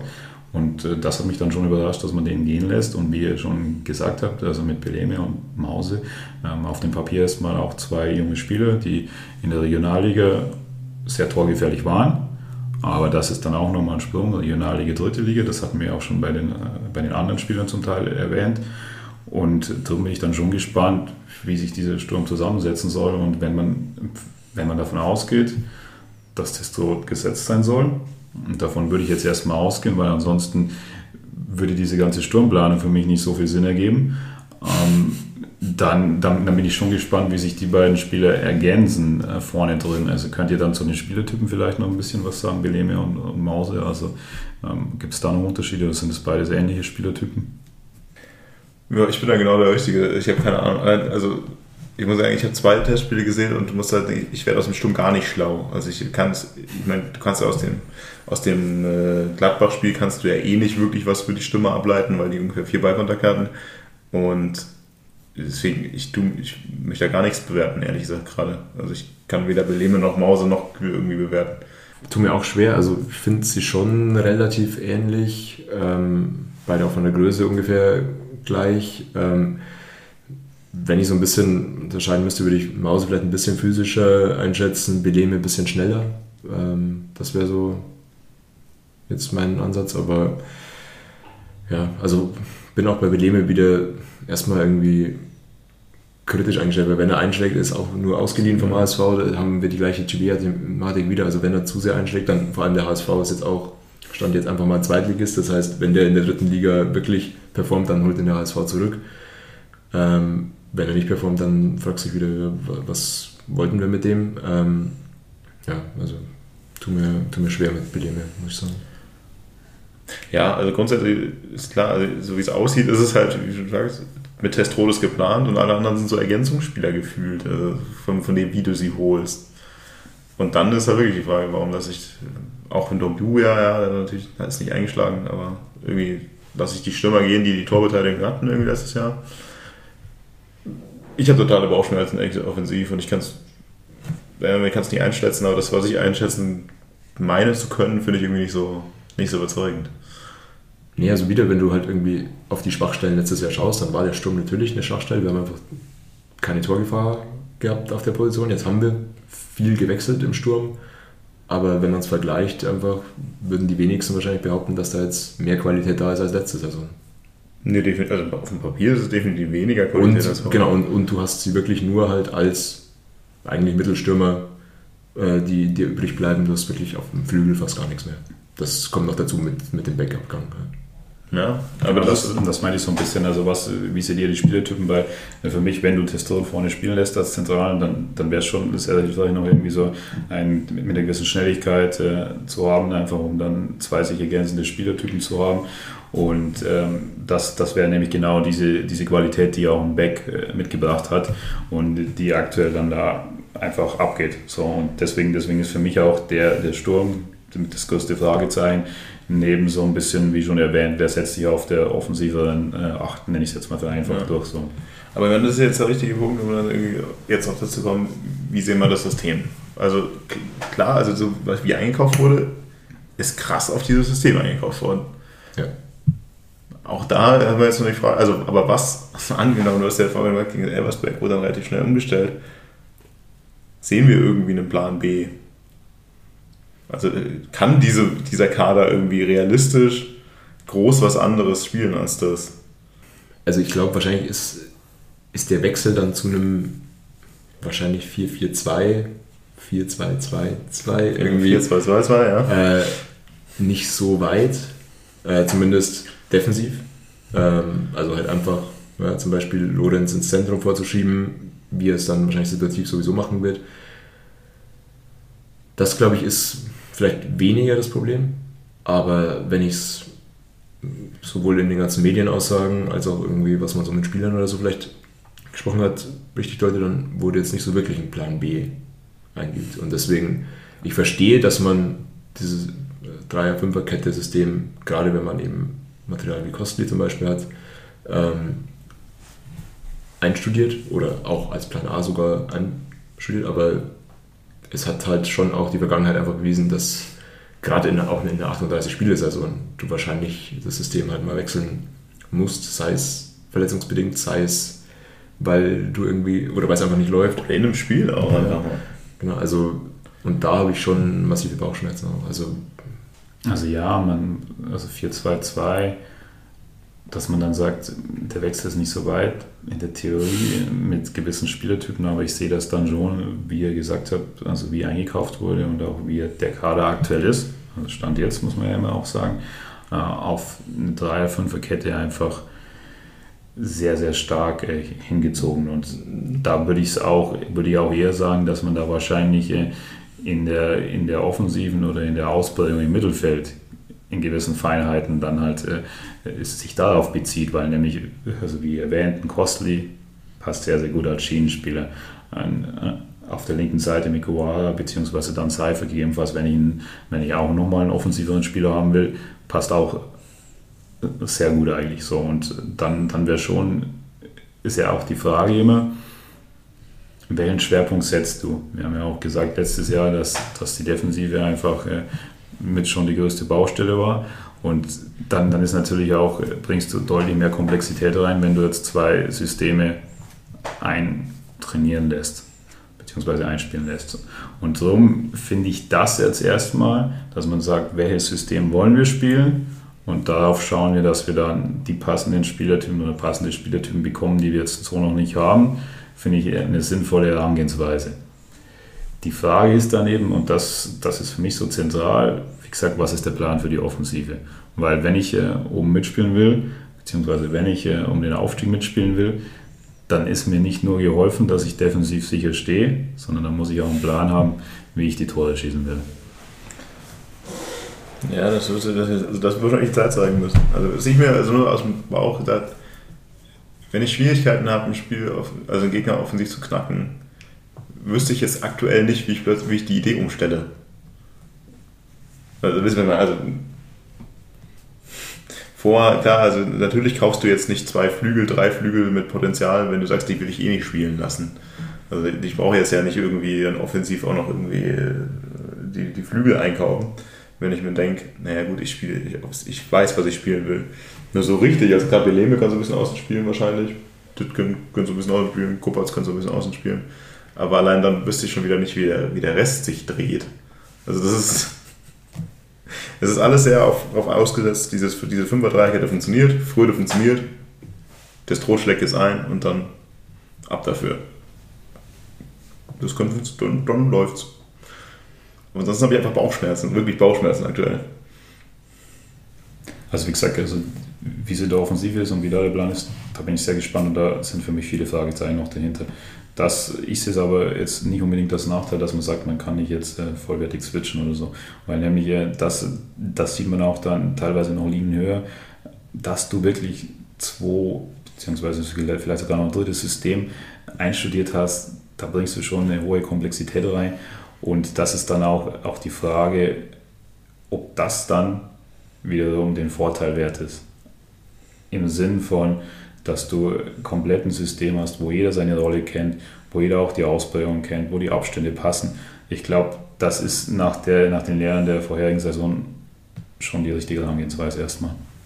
Die Sorge, die du halt in Ingolstadt immer irgendwie hast, ist, dass sich in der Saison so viel verändert und sei es halt auch irgendwie ein Trainerwechsel oder Verletzungen oder was auch immer, ähm, dass du halt dann da stehst und im Endeffekt wirklich nur auf einen auf einen Trainer, auf ein System, auf einen wieder irgendwie zentrale Spieler, haben wir jetzt auch ja wieder rausgearbeitet, was so die zentralen Spieler sind, einfach komplett zugeschnittenes System hast. Dass das nicht zu verhindern ist, ist auch klar. Du hast in jeder Mannschaft halt irgendwie Eckpfeiler und wenn die wegbrechen, ist schwierig. Aber das kann gut gehen, aber da muss schon sehr, sehr viel auch ineinander greifen und das, ich glaube, die Fallhöhe, wenn es nicht greift, die ist halt umso höher auch. Ich glaube, wir sind da einfach so ein bisschen gebrandmarkt, weil in den letzten Jahren das nie funktioniert hat, wie wir es uns vorgestellt haben. Sei es wegen Verletzungen, sei es wegen äh, irgendwelchen internen Querulanten, die ich gehe jetzt voll auf Jugend und dann schmeiße es nach fünf Tagen wieder rum und solche Geschichten. Also das hat ja einfach der Plan, den wir letztes Jahr am Anfang der Saison hatten und der irgendwie nie richtig funktioniert. Allein deswegen habe ich zumindest wieder im Kopf, naja, ob das so klappt, wie wir es uns vorstellen. Wenn es so klappt, ist super. Also dann kannst du sicher. Ich meine, es scheint wohl großes Vertrauen daran zu geben, dass das klappt so und dass die zentralen ja Spieler so, ziehen.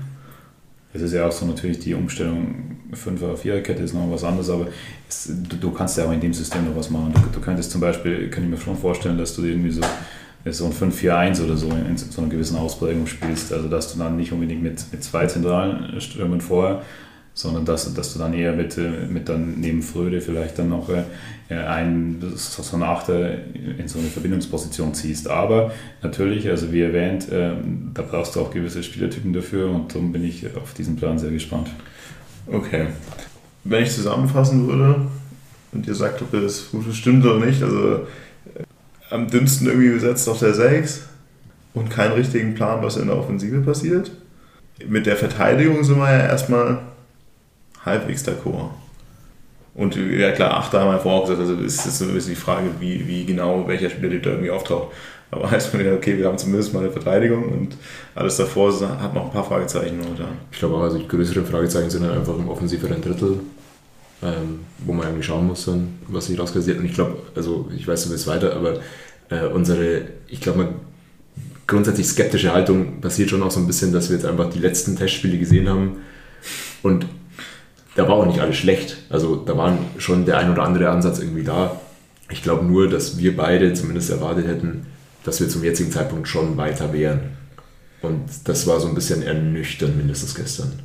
Ich, ich wollte sagen, also gestern, das Spiel gegen Gladbach, meine, das ist eh keine Aussagekraft wert, weil die einfach einen ganz anderen Punkt sind, weil es ein Erstligist ist, weil du dich hinten eingestellt hast und irgendwie Diagonalbälle gekloppt hast, die nicht eingekommen sind. Aber klar, das Spiel gegen Haching ist ein Spiel gegen einen Ligakonkurrenten, der aber wirklich weit hinter dir stehen sollte, theoretisch.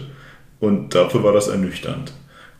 Und ich würde tatsächlich gerne auf die, was eigentlich ein ganz guter Punkt ist, dann noch so ein bisschen nach in die Euphorie-Ecke schielen. Weil, wenn wir uns jetzt mal anschauen, was jetzt so transfertechnisch passiert ist und wie man jetzt dann irgendwie jetzt nach dieser Kack-Saison letztes Jahr in die neue startet, wie viel Euphoriepotenzial ist für euch irgendwo da? Also zum einen von, könnt ihr mit den Spielern irgendwie emotional was anfangen? Wie viel Bock habt ihr aktuell darauf, dass die Saison losgeht? Und weil da spielen genau diese Punkte irgendwie mit rein. Die Frage habe ich tatsächlich auch gestern dem einen oder anderen äh, in unserem Umkreis gestellt und die war vor dem Spiel irgendwie noch so, ja, geht so. Ähm, schon schön, wenn es mal wieder losgeht und ich lasse mich dann schon irgendwie mitreißen und die war nach dem Spiel aber dann auch wieder so, ja, oder auch nicht. Also, und so geht es mir halt irgendwie auch. Also, Köln ist irgendwann mal angetreten, zu sagen mit, ja, ich übernehme jetzt hier die Mannschaft, wir sichern den Klassenhalt und dann versuchen wir Euphorie für die neue Saison zu wecken. Das hat er weder, finde ich, in den Spielen in der letzten Saison großartig geschafft, auch dann wieder, weil du einfach die Meilensteine, die es noch irgendwie gegeben hätte, das heißt irgendwie das letzte Heimspiel zu gewinnen oder halt irgendwie dann Toto-Pokal was zu reißen, äh, geschafft. Noch jetzt bin ich in der Vorbereitung. Also da ist auch einfach gestern wieder klar geworden, das wird auch diese Saison wieder ja, relativ zähe Kost zumindest irgendwie werden. Du hast ja auch gestern gesehen, da waren, ich glaube, 1000 Leute oder was, äh, hieß es im Donau-Kurier bei dem Testspiel. Ähm, da war auch gefühlt schon ein bisschen Euphorie da, also wie die Mannschaften aufs Feld gekommen sind, war da irgendwie unnötig viel Applaus, hätte ich fast gesagt. Also, äh, also schon, schon irgendwie Vorfreude spürbar und das hat dann aber zum Ende auch wieder so ein bisschen, bisschen umgeschwenkt. Und ja, also. Ich, ich möchte es nämlich eigentlich genau, also das sind genau die Punkte, die ich herausfordere. Also das, ich finde das wieder so witzig. Es ist so dieses klassische Ingolstadt. Es wäre so einfach, hier Leute irgendwie zu begeistern. Dann spielst du jetzt wieder so eine Fuck-Vorbereitung, bei der irgendwie kein Spiel bis auf dieses Gladbach-Spiel irgendwie vielleicht mal im Stream zu sehen ist. Dann spielst du das allerletzte Spiel, spielst du dann im Sportpark und wunderst dich dann erstmal, dass so viele Leute kommen und das vielleicht noch ein bisschen eng wird da drin. Und ich fand wirklich auch so, die Leute, die da waren, hatten Bock. Also echt Bock. Ja. Und auch so mit wie so, so unnötig Bock. Irgendwie bei so, bei so Kackecken und so, so unnötig Lust. Und du hast aber genauso gespürt, wie dann irgendwie in diesem Spiel schon wieder alle so, boah, Alter, wenn er noch einen Fehlpass spielt, rast dich aus. Also du hast gestern schon wieder so eine ganze Saison Emotionsachterbahn in diesem einen Spiel durchspielt mit einer krassen Ernüchterung irgendwie. Weil du denkst, sorry, wir spielen, also klar, wir hatten 15 Spieler gestern dabei, 300 Leute fallen aus, alles bla bla bla, ja, alles blöd. Aber ich muss ganz ehrlich sagen, also gegen Haching hätte ich schon erwartet, dass wir das mal eben entspannt runterspielen, das Spiel, und uns nicht so unglaublich schwer tun. Entspannt runterspielen finde ich gegen Liga-Konkurrenten auch immer schwierig, aber Haching hat, glaube ich, zumindest die, die schlechteste Quote im Sinne von irgendwie Absteiger, zumindest äh, ganz weit oben. Das heißt, wenn nicht die, wann dann? Ähm, zum Thema Euphorie finde ich auch noch so ein bisschen das Thema mit den Testspielen. Also auch das, das Haching-Spiel wurde jetzt wieder unglaublich spät bekannt gegeben. Und dann, wie du sagst, also man hatte auch irgendwie so den Eindruck, man wollte gar nicht, dass so viele Leute kommen, weil irgendwie, dann wurde dann noch irgendwie so ein Blog aufgemacht und ähm, auch die anderen Testspiele, also das, das Heidenheim-Testspiel auch unglaublich spät irgendwie bekannt gegeben, irgendwie an dem Tag, wo, wo die ganze Jugend auch irgendwie Testspiele am Sportpark hatten, eine super Idee, aber sowas wird dann irgendwie fünf Tage vorher bekannt gegeben für einen Samstag ähm, in der Sommerzeit, wo du dich einfach dann nicht wundern brauchst, wenn jeder halt einfach seinen Samstag schon anders verplant hat und Ja. das findet dann auch nur auf dem, auf dem Trainingsgelände statt. Dann dieses, das Spiel gegen Elversberg ist irgendwo am Arsch der Welt. Ähm, gegen Gladbach gut, klar, großen Gegner kriegst du halt wahrscheinlich nur, wenn du irgendwie ein bisschen hinfährst. Andererseits Ja, käme wobei ich wahrscheinlich da auch sagen muss- irgendwie an Ingolstadt vorbei, wenn sie die A9 runter ins Trainingslager fahren. Das also, Also- was soll so ein Gladbach, was soll so ein Gladbach-Test spielen? Also wir fahren halt an den Arsch vom Tegernsee, um für Gladbach noch so einen kleinen entspannten Test rauszuspielen. Was bringt denn uns dieses Testspiel gegen Gladbach, die gerade in die Vorbereitung gestartet sind irgendwie? Das ist doch ein Null-Gradmesser für irgendwas. Und für Euphoriezwecke taugt das auch nicht, weil natürlich waren ein paar da, inklusive uns. Aber da, da fährst du halt dann zwei Stunden an den, letzten Zipfel vom Degernsee unter der Woche, um dir dann anzugucken, wie diese ganze Gladbach-Pöbel da rumstehen. Ey. Das ist ja, also bin da voll deiner Meinung. Also diese, die Art der Vorbereitungsspiele und wo sie gemacht wurden, wie, wann, wo, hat jetzt auch wieder nicht dazu beigetragen, dass die Leute sich sagen, yes, jetzt geht gleich wieder los. Genau, und also wahrscheinlich sind ja auch wir nicht unbedingt so die absolute Zielgruppe, die du jetzt da nochmal irgendwie anfeuern musst, äh, mal wieder zu kommen. Und es reicht halt unterm Strich nicht irgendwie auf dem Bürgerfest mal kurz irgendwie zehn Minuten auf die Bühne zu gehen und da die Mannschaft mal kurz vorzustellen, die sich dann alle irgendwo äh, hintereinander verstecken, weil sie auch nicht vors Mikro wollen. Also das ist halt, also so richtig nah am Fan war das jetzt nicht.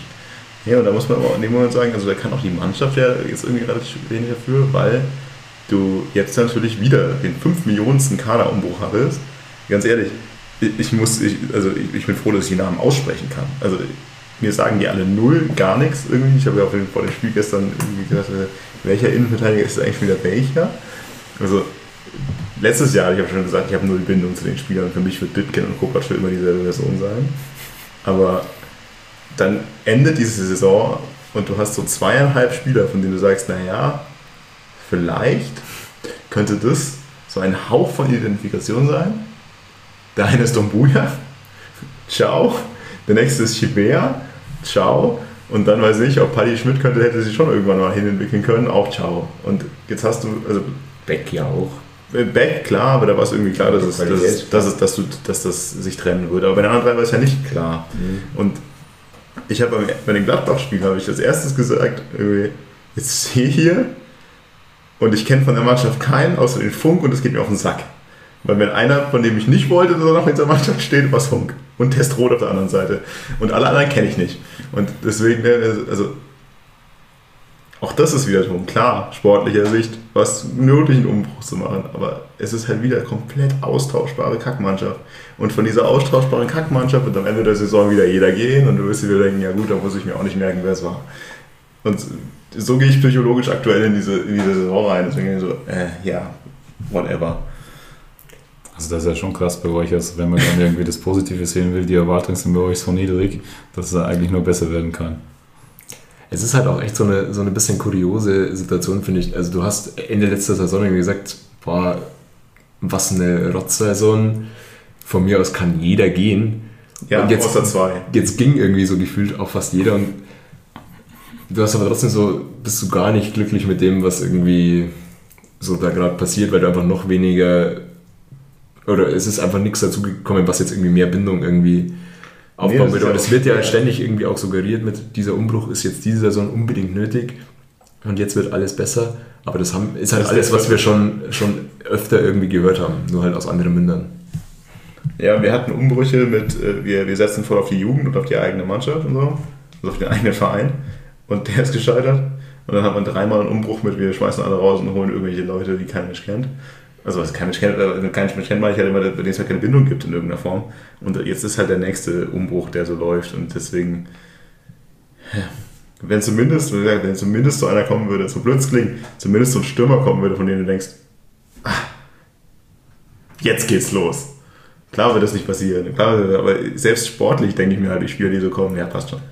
Ich fand es irgendwie lustig, also Deichmann war ja so, als dieses Gerücht mit Deichmann aufkam, hast du so eine gewisse Euphoriebälle irgendwie gespürt. Ja, man dachte, jetzt geht's los, das ist der Erste. Ja, aber das war auch also wirklich einfach halt ein Transfer, wo du sagst, das ist einer, der halt einfach so ein bisschen Euphorie auslöst. Aber damals hat man dann mit der Verkündung so lange gewartet, dass eigentlich völlig klar war, dass er eigentlich schon da ist. Und zwischendrin hast du 17 Regionalligaspieler geholt, ja, genau. bei denen sie alle so dachten, ja, ist okay, jetzt hol den Deichmann und fang an, die Leute zu holen. Und am Ende hast du klar jetzt irgendwie 14 Leute geholt oder so, oder 11 geholt, 14 gegangen. Also heißt es, es ist ja eine totale Leistung, das muss man auch mal sagen, ist überhaupt zu schaffen, so einen Umbruch zu machen. Also die, die, Spieler loszuwerden, die du auch nicht haben willst und so. Das ist ja auch erstmal, das ist ja gar nicht gesagt, da sind wir ja auch schon mal dran gescheitert, dass wir halt einfach zu viele Spieler unter Vertrag haben, die wir nicht loswerden. Das ist ja auch schon mal alles eine, eine Leistung.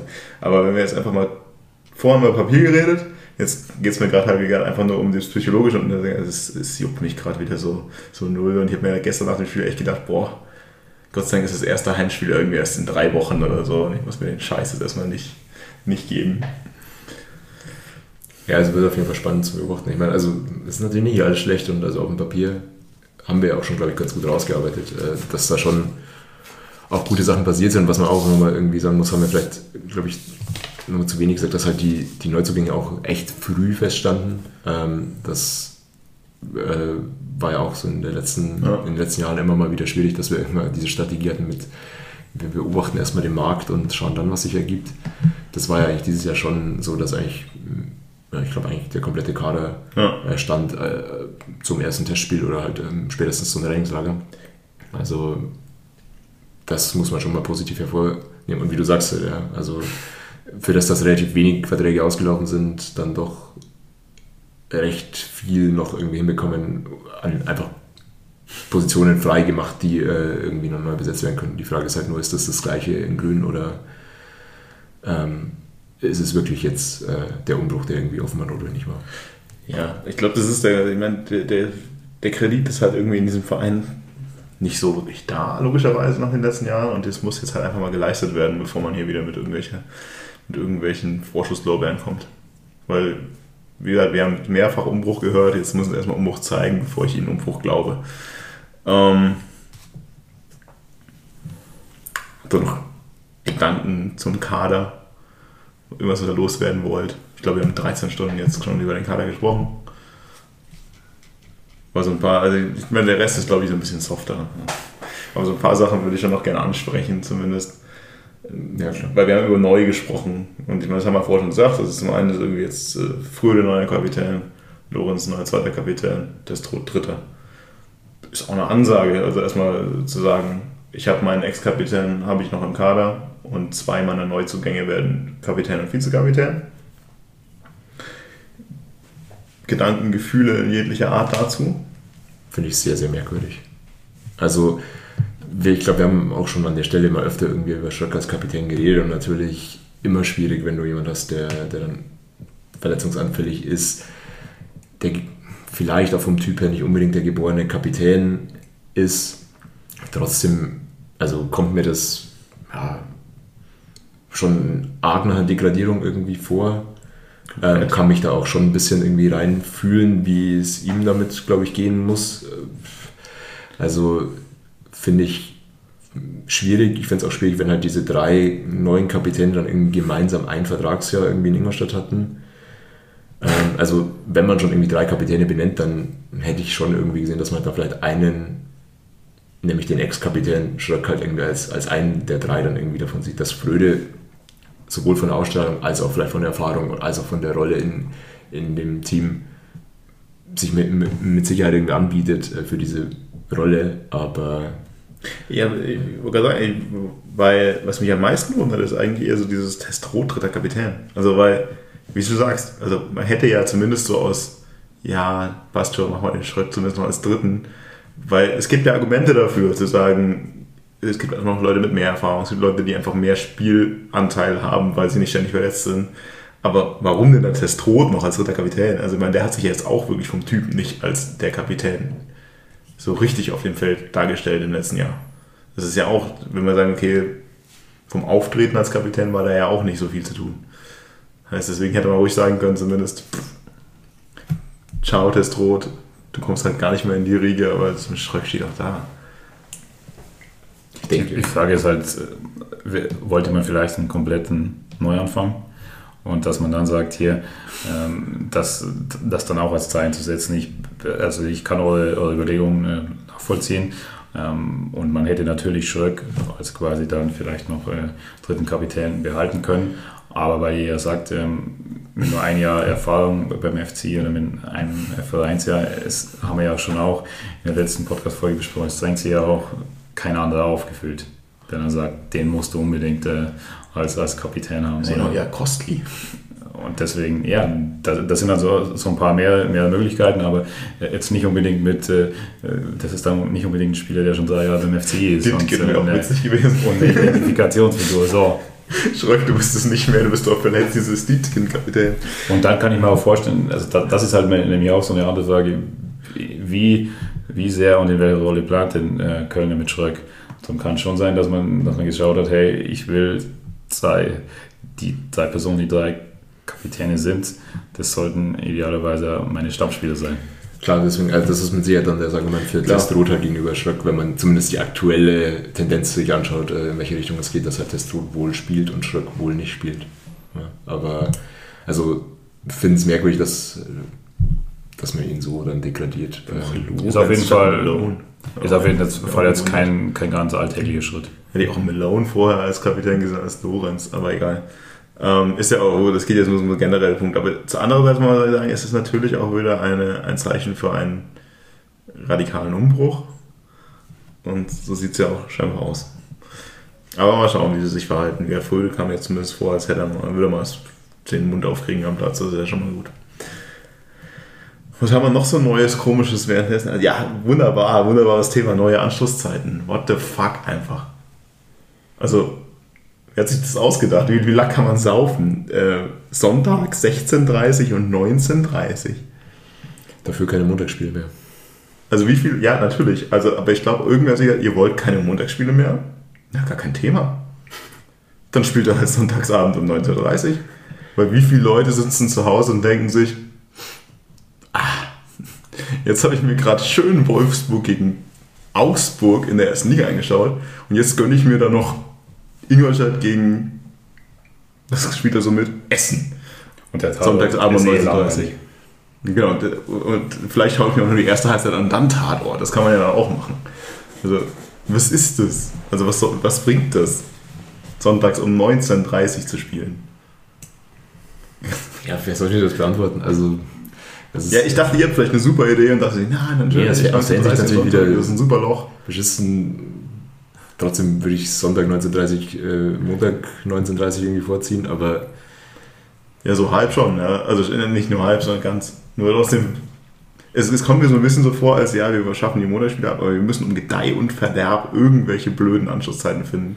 Du Auch ja- ein Samstag 16.30 Du musst halt, also du musst natürlich schon sagen, um vielleicht eine Überlegung damit einzubeziehen, wenn du das verdichtest auf das Wochenende, keine Montagsspiele mehr, dann hast du ja vielfältigste Überlegungen. Natürlich ist eine die Vermarktung, wie auch schon erwähnt, aber es geht ja dann auch irgendwie um, eine Aufteilung, um äh, teilweise mit den Auswärtsspielen und so weiter, Spielplangestaltung, Stichwort, ähm, du brauchst ja auch, äh, je nachdem welches Spiel ist, dann, dann gewisse Polizeikapazitäten und so weiter. Also da spielen ja immer vielfältigste Überlegungen eine Rolle.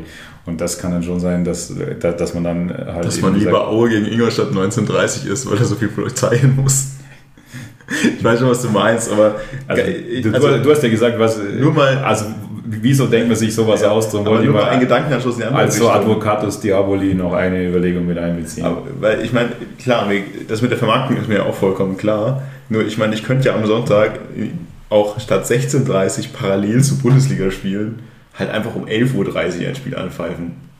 Ob ich das jetzt besser, schöner oder doch was finde, aber zumindest können Leute dann Fußball schauen, realistisch. Also das ist ein Vermarktungsargument, dass die Leute am Sonntag schon um 11 Fußball schauen können. Was bringt mir denn das am Sonntag parallel Bundesliga und dritte Ligaspiel laufen zu lassen, vermarktungstechnisch? Also da ist aber, glaube ich, schon äh, Sonntag 19.30 Uhr gefühlt die normale Anschlusszeit als Sonntag 11.30 Uhr. Das hatte. Ja, dann lass mal Sonntag das, 11.30 Uhr das ist ja weg. Aber was bringt uns Sonntag 16.30 Uhr was bringt uns Samstag 16.30 Uhr?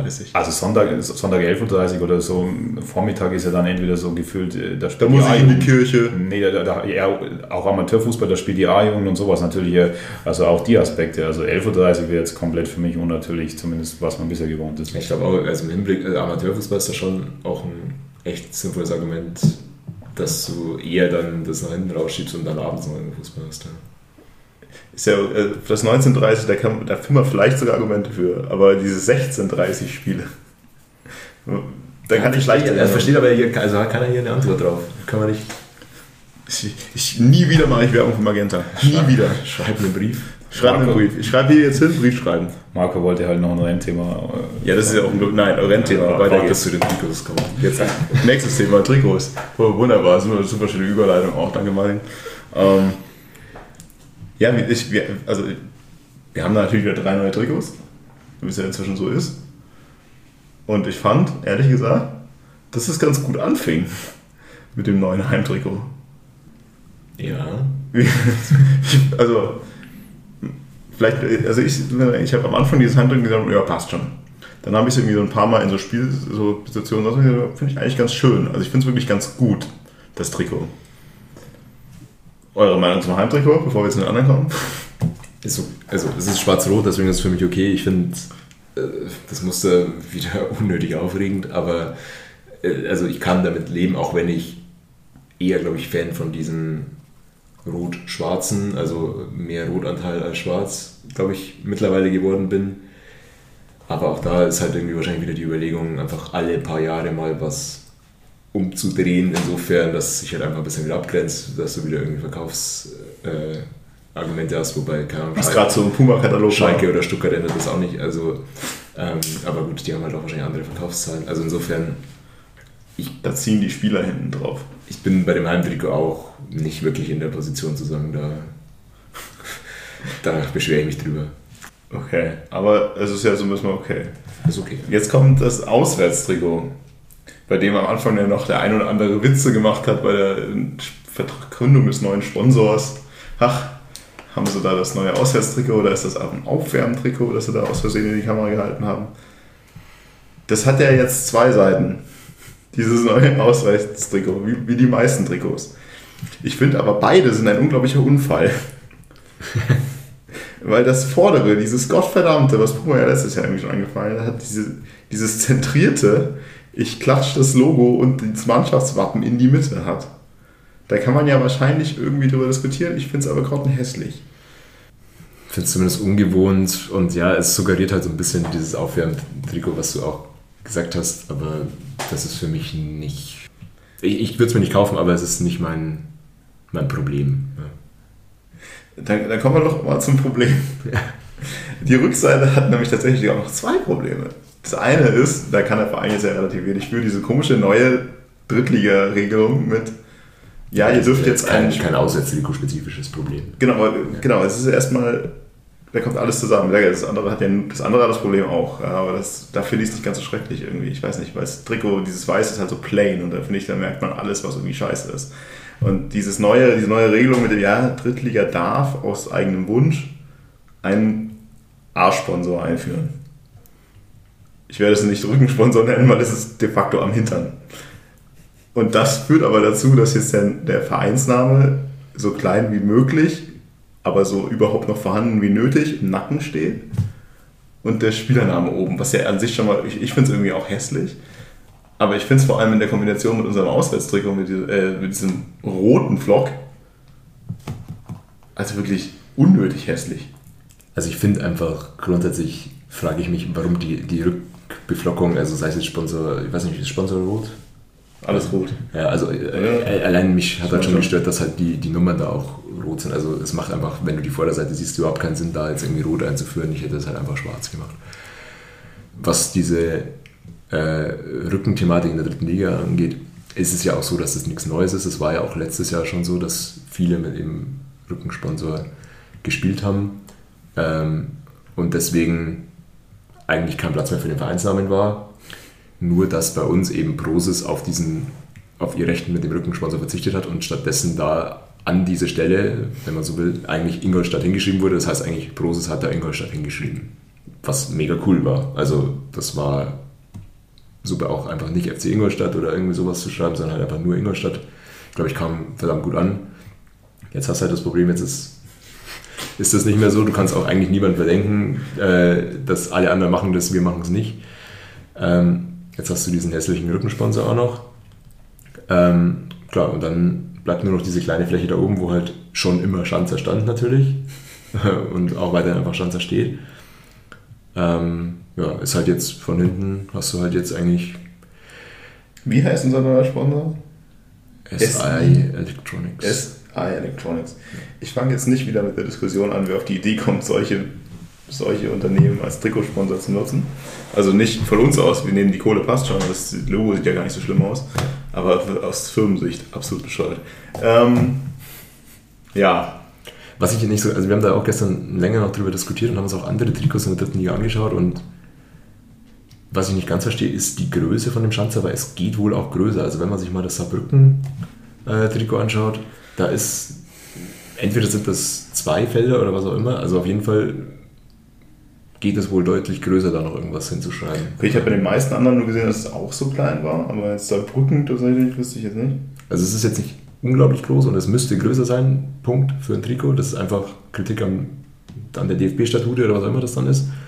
Aber es erklärt sich mir nicht hundertprozentig, warum es so klein sein muss. Und ja, ist halt dann die Frage, ob man da dann nur kleinen Schanzer stehen lassen soll oder halt dann zumindest den ganzen Vereinsnamen oder die Stadt oder was auch immer. Ähm, Finde es nicht so cool. Also ist auch irgendwie ein Grund dagegen, sich halt ein Trikot zu kaufen, wenn man es von hinten gar nicht mehr erkennt, was das eigentlich für ein Verein ist. Ja, ich finde es halt, wie gesagt, das kommt ja dazu. Also ich meine, jetzt, wir haben ja eh immer nur, was sind klar ist, diese Standard-Trikots einfach von der Stange und dann Standard-Trikot von der Stange und vorne sieht es aus wie ein Ausweich, Aufwärmtrikot und hinten sieht es einfach nur aus wie wie Mediamarkt-Reklame, einfach irgendwie so rot auf weiß mit irgendwie so, keine Ahnung. Also ich finde es, das finde ich wirklich, das ist wie ein Verkehrsunfall. Dieses Trikot ist in seiner Gänze einfach nur grauenhaft. Ähm, und wenn wir da weitergehen in der Gänze grauenhaft, kommen wir dann zum Ausweichtrikot. Jetzt kommen wir, also ich möchte noch einmal klarstellen, ich hätte überhaupt kein Problem mit diesem Ausweichtrikot. Wenn man diesen Rotz nicht kaufen und tragen könnte, und das einfach nur, wie so, ja, sorry, ich kann halt jetzt auswärts nicht mit diesem Trikot auflaufen, weil es farbentechnisch nicht funktioniert. ich muss jetzt irgendwas anderes anziehen, damit sich davon abhebt. Das ist mannschaftsexklusiv, die haben das irgendwie bei sich im Bus liegen und dann ziehen sie es halt deswegen an, ja, weil sie es müssen.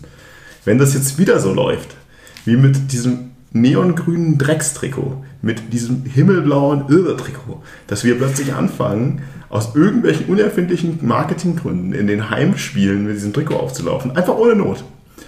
Und diese ganzen Kevins, die mit diesem Kacktrikot, dass sie sich, dass eh nur noch aus Sponsoren besteht, sich für 70 Euro kaufen und in die Südtribüne stellen, kriege ich einfach nur noch das Kotzen. Also, was ist das für ein Trikot? Man, kauft euch eine Warnweste, das ist billiger. Klebt da so ein Logo drauf, fertig. Und es sieht original in live noch viel beschissener aus als in, auf irgendwelchen Bildern. Weil von vorne geht es ja noch. Von hinten sieht es aus, als wäre das Neon-Orange ausgewaschen. Es ist. Nee. Vor allem ganz ehrlich, ursprünglich hieß es mal irgendwann, ja, es darf halt, also, du musst halt ein Ausweichtrikot nehmen, damit die, weil die Töne zu ähnlich sind. Ja. Und früher hieß es mal, dass so ein Neon-Orange vom Rotton zu nah ist an dem roten Trikot, das wir sonst haben. Jetzt geht es, jetzt ist kein Problem, jetzt kann ich ein Neon-Orange holen, weil die Idioten das kaufen. Und dieser Kontrast von unserem Wappen mit diesem Trikot, dieses Rot unseres Wappens auf diesem Neon-Orange, also also es ist wirklich Augenkrebs, dieses Ding. Das ist unmöglich. Aber wie gesagt, es wäre vollkommen okay, wenn man es nicht kaufen könnte. Also das war jetzt der Moment, warum eigentlich alle eingeschaltet haben, glaube ich, um dich über dieses Trikot reden zu hören. Ja, also das Problem ist natürlich hausgemacht, durch das, dass du das Heimtrikot so dunkel machst, kannst du einfach kein, kein schwarzes Ausweichtrikot mehr haben. Ist ja okay. Ja. Also mein, deswegen ist halt mein Favorit weiterhin einfach überwiegend rotes, aber rot-schwarzes rot Handtrikot, weißes Auswärtstrikot, schwarzes Auswärtstrikot. Es ist eigentlich ist es ziemlich einfach. So machst du dir halt irgendwie um die Probleme und ja, du wirst halt über Jahre hinweg wieder diese Trikots dann im Block haben und es ist halt alles andere als ein einheitliches Bild. Wie gesagt, also es wär, für mich wäre es ja vollkommen okay, wenn du sagst, naja, ich muss halt jetzt ein anderes farbiges Trikot haben, weil ich, ich möchte ein dunkleres Heimtrikot haben. Vollkommen okay. Aber es ist halt einfach ein Ausweichtrikot. Das aber, aber ich wette mit dir auch, dass wir das überwiegend auswärts auch tragen werden, weil wir, also schau dir mal die Vereine an, die ein weißes Heimtrikot haben, da wirst du nicht oft auswärts mit, mit weiß dann irgendwie auflaufen können. Also das heißt, ja, dann läuft das schwarz-rot auf. Ja, schauen wir mal. Ja, aber normalerweise würde man das so machen. Ja. Früher war das mal so.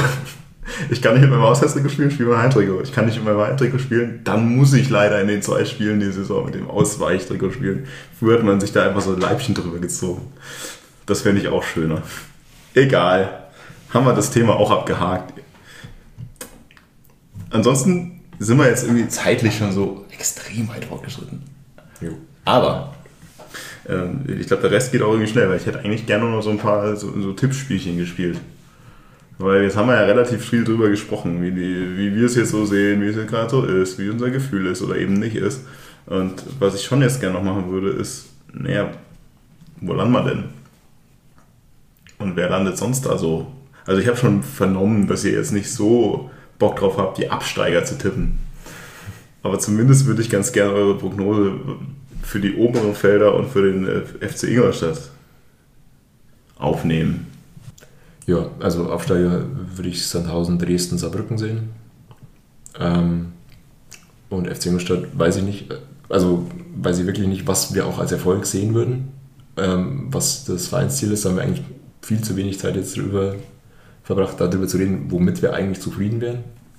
Ich sehe uns so, so auf Platz 6 aktuell und ich weiß aber nicht, ob ich das jetzt gut oder schlecht finden würde. Also ich würde in einigen Punkten ähnlich mitgehen. Ähm, ich würde den, den FC schon in das erste Drittel rechnen, aber wahrscheinlich eher so Plätze vielleicht 4 bis 6. Ähm, je nachdem, äh, wie stabil man dann steht und äh, wie die offensive Idee durchschlagkräftig umgesetzt werden kann. Und als äh, andere Teams auf jeden Fall vorne, beziehungsweise um den Aufstieg muss man klar Dresden nennen. Und dann aber auch Saarbrücken, letztes Jahr ohnehin schon sehr nah dran, dann auch in einigen Punkten sinnvoll verstärkt. Und äh, ich glaube auch, dass das Gefühl Sandhausen äh, als der einfache Absteiger ist, der da direkt wieder oben mitspielen kann. Ich glaube, die, die kommen einfach mit ihrer Rolle am besten klar. Bei den anderen Bielefeld und Regensburg, da, das sind für mich noch sehr, sehr viele Fragezeichen und äh, es, das, das hat mir auch in der Vergangenheit gesehen, dass es nicht immer einfach ist, äh, als Absteiger sich sofort wieder zu fangen. Also darum bin ich da gespannt, wie es bei denen weitergehen wird. Ja, ich glaube, bei den Absteigern ist bei allen irgendwie kann alles sehr viel passieren, aber ich sehe relativ. Ich habe mich da jetzt nicht sehr mainstreamig verhalten. Ich habe hier Dresden, Sandhausen und Bielefeld stehen als Aufsteiger. Und Ingolstadt hätte jetzt auch mal so Platz 7 oder so mal da hingeschrieben. Aber ich finde den Punkt einen ganz guten, den du gerade genannt hast, Martin, weil mit was wäre man denn eigentlich gerade zufrieden? Und ich meine, ich von meiner Sicht mal sagen, naja, also letztes Jahr haben wir, glaube ich, ja irgendwie alle gesagt, naja, Aufstieg, alles andere ist, ist schon schwer zu verkraften, nach den Hintergründen, wo dieses Jahr mit den Bauchschmerzen, die ich jetzt aktuell mit dem Kader habe, sehe ich uns da jetzt nicht so ganz im Favoritenkreis. Ich glaube halt einfach, wir sind halt irgendwie wieder so eine Mannschaft, die schon schwer zu schlagen ist, aber die sich auch unglaublich schwer tut, dann, ja, dann die genügend offensive Durchschlagskraft zu haben, um, um wirklich vorne mit dabei zu sein. Und ja, es ist halt wirklich so, dass du dir dann, dass du wahrscheinlich erstmal kleine Brötchen irgendwie backen musst und erstmal froh sein musst, wenn du irgendwie halbwegs stabil in die Saison startest. Ich meine, die ersten Spiele sind auch, oder Spielplan gibt es schon her, dass du erstmal irgendwie stabil startest, aber ich sehe uns einfach nicht, nicht mal nah dran am Aufstiegskampf, sondern halt eher so ein bisschen in der Lauerstellung dahinter. Das Thema ist halt, wenn du diese defensive Stabilität hast, dann hast du erst schon mal sehr, sehr viel gewonnen, weil, wie erwähnt, da musst du erstmal besiegt werden und so, so ein kleines Gefühl oder irgendwie so einen Gedanken hatte ich auch, vielleicht wird es wieder so, so ein bisschen ähnlich wie unter Oral. Wo du ja auch kein Spiel mit zwei Toren gefüllt oder, oder drei Toren schon gleich gar nicht Vorsprung gewonnen hast, wo du aber auch irgendwie äh, dann schwer zu besiegen warst und, zum, und dann häufige Unentschieden mitgenommen hast und, und dann aber doch immer mal wieder ein 1-0 und 2-1 und so weiter und so einfach viele Punkte gesammelt hast. Und äh, darum bin ich da einfach eher gespannt, weil nämlich äh, unter Köln in den letzten Spielen der letzten Saison, gut, da haben natürlich auch äh, einige, oder ging es für manche Teams um nichts mehr, da hast du ja schon auch da mal ein Spiel deutlicher gewonnen. Und äh, darum, darum wird es da einfach spannend zu sehen sein, wie schnell kriegst du die Defensive stabil. Weil dann kannst du dir auch einfach mal schon Punktepolster anhäufen, wo du zumindest mal in Schlagweite noch bist. So. Mhm. Und davon, glaube ich, wird es so ein bisschen abhängen. Wie stabil sind auch die anderen Vereine? Weil das ja. ist ja immer so ein Punkt in der, in der dritten Liga. In manchen Saisons hast du, dass Mannschaften komplett durchmarschieren mit einem Punkteschnitt, wo du sagst, äh, ja, die, die, die distanzieren einfach alle anderen. Und manche Jahre hast du, wo es komplett ausgeglichen ist und, äh, und, und, dann immer noch äh, irgendwie bis kurz vor Ende mehr Mannschaften um den Aufstieg mitspielen. Und davon hängt es natürlich auch so ab. Ja, und die Frage auch, wer, also welcher Favorit äh, zieht mit und welcher nicht. Letztes Jahr hat man sich auch nicht gedacht, dass irgendwie Elversberg und Rücken und Freiburg 2 die sind, die da oben rumspielen. Klar hat dann am Ende so ein paar von den Favoriten sich auch noch gerafft, äh, aber diese ganzen 60 Dresden, Osnabrück, wie die letztes Jahr in die Saison gestartet sind, das, war ja, das hätte ja keiner gedacht. Das wenn die, wenn natürlich die Favoritenkonkurrenz ordentlich liefert, dann sehe ich uns eh nicht in irgendwas machen. Aber klar, dritte Liga passiert da immer relativ viel. Ich glaube, irgendwie zufrieden, also, weil du vorhin gesagt hast, wann ist man zufrieden? Ich glaube, sportlich bin ich jetzt zufrieden, wenn man irgendwie in der ersten Hälfte dann, ich glaube, mir geht es tatsächlich dieses Jahr mehr um, kann man in diesem Verein und mit dieser Mannschaft endlich wieder Identifikation irgendwie aufbauen. Also kann jetzt der 15. Umbruch irgendwie zumindest emotional funktionieren. Ja, also im Endeffekt ist ja schon irgendwie so ein Halbgewinn wenn du nicht nächste Saison wieder einen Umbruch brauchst, sondern wenn du einfach mal sagst, okay, darauf können wir jetzt mal aufbauen. Ja. Aber ja, wir keinen Trainer rausschmeißen Es bleibt müssen. halt weiterhin dabei, dass du in, in dieser, dass jede Drittligasaison eine finanzielle Zerreißprobe ist, auch wenn wir jetzt eigentlich wahrscheinlich schon mit einem, mit einem Plus aus der Transferphase rausgehen. Letztes Jahr auch, aber deutlicher sogar und das ist was anderes. ja, also sagen. Deswegen, es wird mit jeder Saison halt eigentlich schwieriger. Ähm, aber trotzdem vielleicht einfach mal zwei Jahre Kontinuität und dann am Ende was zu feiern, wäre ja eigentlich das Idealszenario. So, jetzt haben wir noch drei Tipps. Wer wird der beste Torschütze der Schanzer? Kügel. Unter den bisherigen Gesichtspunkten Testrot. Ja, ich habe hier auch Testrot stehen. Nicht, weil ich an Testrot glaube, sondern weil ich den Rest nicht glaube. Bester Vorlagengeber. Ich kann es auch andersrum diesmal machen, fair weil ich habe Kostli wieder da stehen. Ich gehe auch mit Kostli. Ja. ja, es ist, ist der Mainstream-Tipp, aber ich habe ja schon bei Kügel gegen den Mainstream. Also ja, Kostli macht schon am meisten Sinn. Ne? Okay, und dann haben wir noch die, die meisten Karten. Ich möchte gerne von denen zuerst hören dann. Ich kann halt die, die, die neuen äh, Spieler schlecht einschätzen, aber ich, ich tippe mal einer von den, von den neuen in der Defensive wird sein. Ob es dann Fröde ist, ob es dann irgendwie Lorenz oder Malone ist. Tippt jetzt. Ist ja nicht okay. dann, Guck auf die Uhr! dann gehe ich mit Lorenz, aber Oder- da hätte ich auch würfeln können. Ich gehe mit Fröde, ich würfel nicht. Ich gehe mit Svecinovic. Uh. Ah, viel Optimismus, dass er so viel spielt. Gut, meine Zettel sind alle abgearbeitet. Habt ihr noch irgendwas auf euren Zetteln? Ich wollte noch über den Spielplan grundsätzlich ranten, ähm, dass alle irgendwie, Rappen! dass alle Spiele, die irgendwie auswärts so, so halbnahe Entfernungen sind, irgendwie gebündelt im Februar, März sind, ähm, was ich beschissen finde. Aus welchen Gründen jetzt? Weil ich einfach glaube, dass also so diese Euphorie bis dahin dann auch irgendwie so vor sich hin blubbert, wenn du es einfach nicht schaffst, auch irgendwie auswärts mal irgendwie ein geiles Erlebnis mit dem Verein zu haben und überzeug mal jemand an dem Mittwochabend oder Dienstagabend nach Münster zu fahren oder so. Also es wird halt einfach dann sehr, sehr viel aus der Entfernung sein und wer weiß, was halt im Februar, März dann ist. Also wenn wir es jetzt so, wie wir es eingeschätzt haben, vielleicht dann, dass wir da irgendwo im Niemandsland der Tabelle vielleicht sogar sind, ja, dann fahren da jetzt auch nicht Massen nach München oder Ulm oder was auch immer. also- Ähm, Ich gebe dir vollkommen recht, ich frage nur über nach. Also, weil ich meine, es fängt, ja auch schon scheiße an. Also das erste Spiel, das wir jetzt spielen, ist am Sonntag um 19.30 Uhr in Aue. genau, Was erstmal schon mal scheiße ist. dann das ist, war wenn- dort, wo du das letzte Auswärtsspiel der letzten Ja. Saison auch schon hattest. Dann ist Pokalpause und dann ist Heimspiel gegen Halle. Halle, okay, und dann ist das nächste Auswärtsspiel, aber halt direkt dann dieses Dienstagsspiel in Münster, ne? Genau. Heißt, die ersten beiden Auswärtsspiele kannst du schon mal schön in die Tonne kloppen, was irgendwie Euphorie angeht. Und dann hast du, glaube ich, auswärts Dresden, das ist jetzt auch immer nicht so, das, wo man sich am meisten selbst hervortut.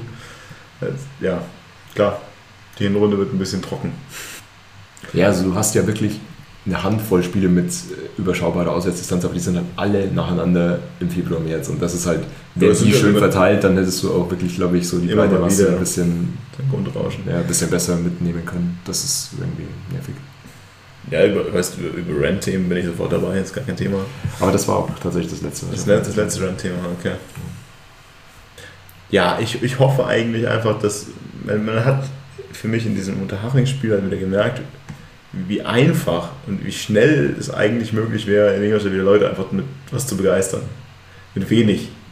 Und dass wir das irgendwie hinbekommen in den ersten zwei, drei Heimspielen, da halt einfach, egal wie jetzt die Punkteausbeute ist, da so ein bisschen Feuer zu entfachen. Und dann sich ein paar Spieler halt auch einfach hervortun als, als identifizierbar, als, als Brückenkopf, für den man Bock hat, irgendwie auch dann irgendwie zu feiern oder ihnen auch zu verzeihen, dass sie mal wieder Scheiße spielen. Äh, Das, das wäre für mich ja immer mal schön wieder. Und dass wir die zwei, die, mit denen wir jetzt identifizieren können, nicht am Ende der Saison wieder abgeben. Ich würde sagen, unsere präferierte Aufstellung packen wir einfach in die Show Notes, aber die werden wir jetzt nicht nochmal extra irgendwie durchsprechen. Nee, die haben ja jetzt ja irgendwie so halb irgendwie. Sie stellt sich ja eh so zu 90% gerade auf von selbst. Und vorne weiß keiner mehr wohin. Haben wir noch einen, haben wir jetzt dieses Jahr eigentlich irgendeinen Hype-Train? Nee. Der Buja war ja gestern letztes Mal gesetzt, aber dieses Jahr ist ja wirklich nichts. Julian Kügel. Kügel-Hype-Train. Das klingt scheiße. Das. Alles klar. Wir haben euch, glaube ich, eh schon wieder lang genug ge- gestresst und euch hier richtig Bock gemacht auf das erste Spiel. Wir Mittwoch, Mittwoch ist. Toto-Pokal, alle hinter. Mittwoch ist Toto-Pokal irgendwo bei Passau. Ähm, Da gibt es bestimmt auch wieder ein Dixie-Klo. Alle hinter. Und vielleicht kommen wir dieses Jahr wieder, wieder bis ins Finale, bevor wir rausfliegen. Und dann wünsche ich allen einen ersten schönen Spieltag und dann eine schöne DFB-Pokalpause. Ciao, Schanzer. Servus. Servus.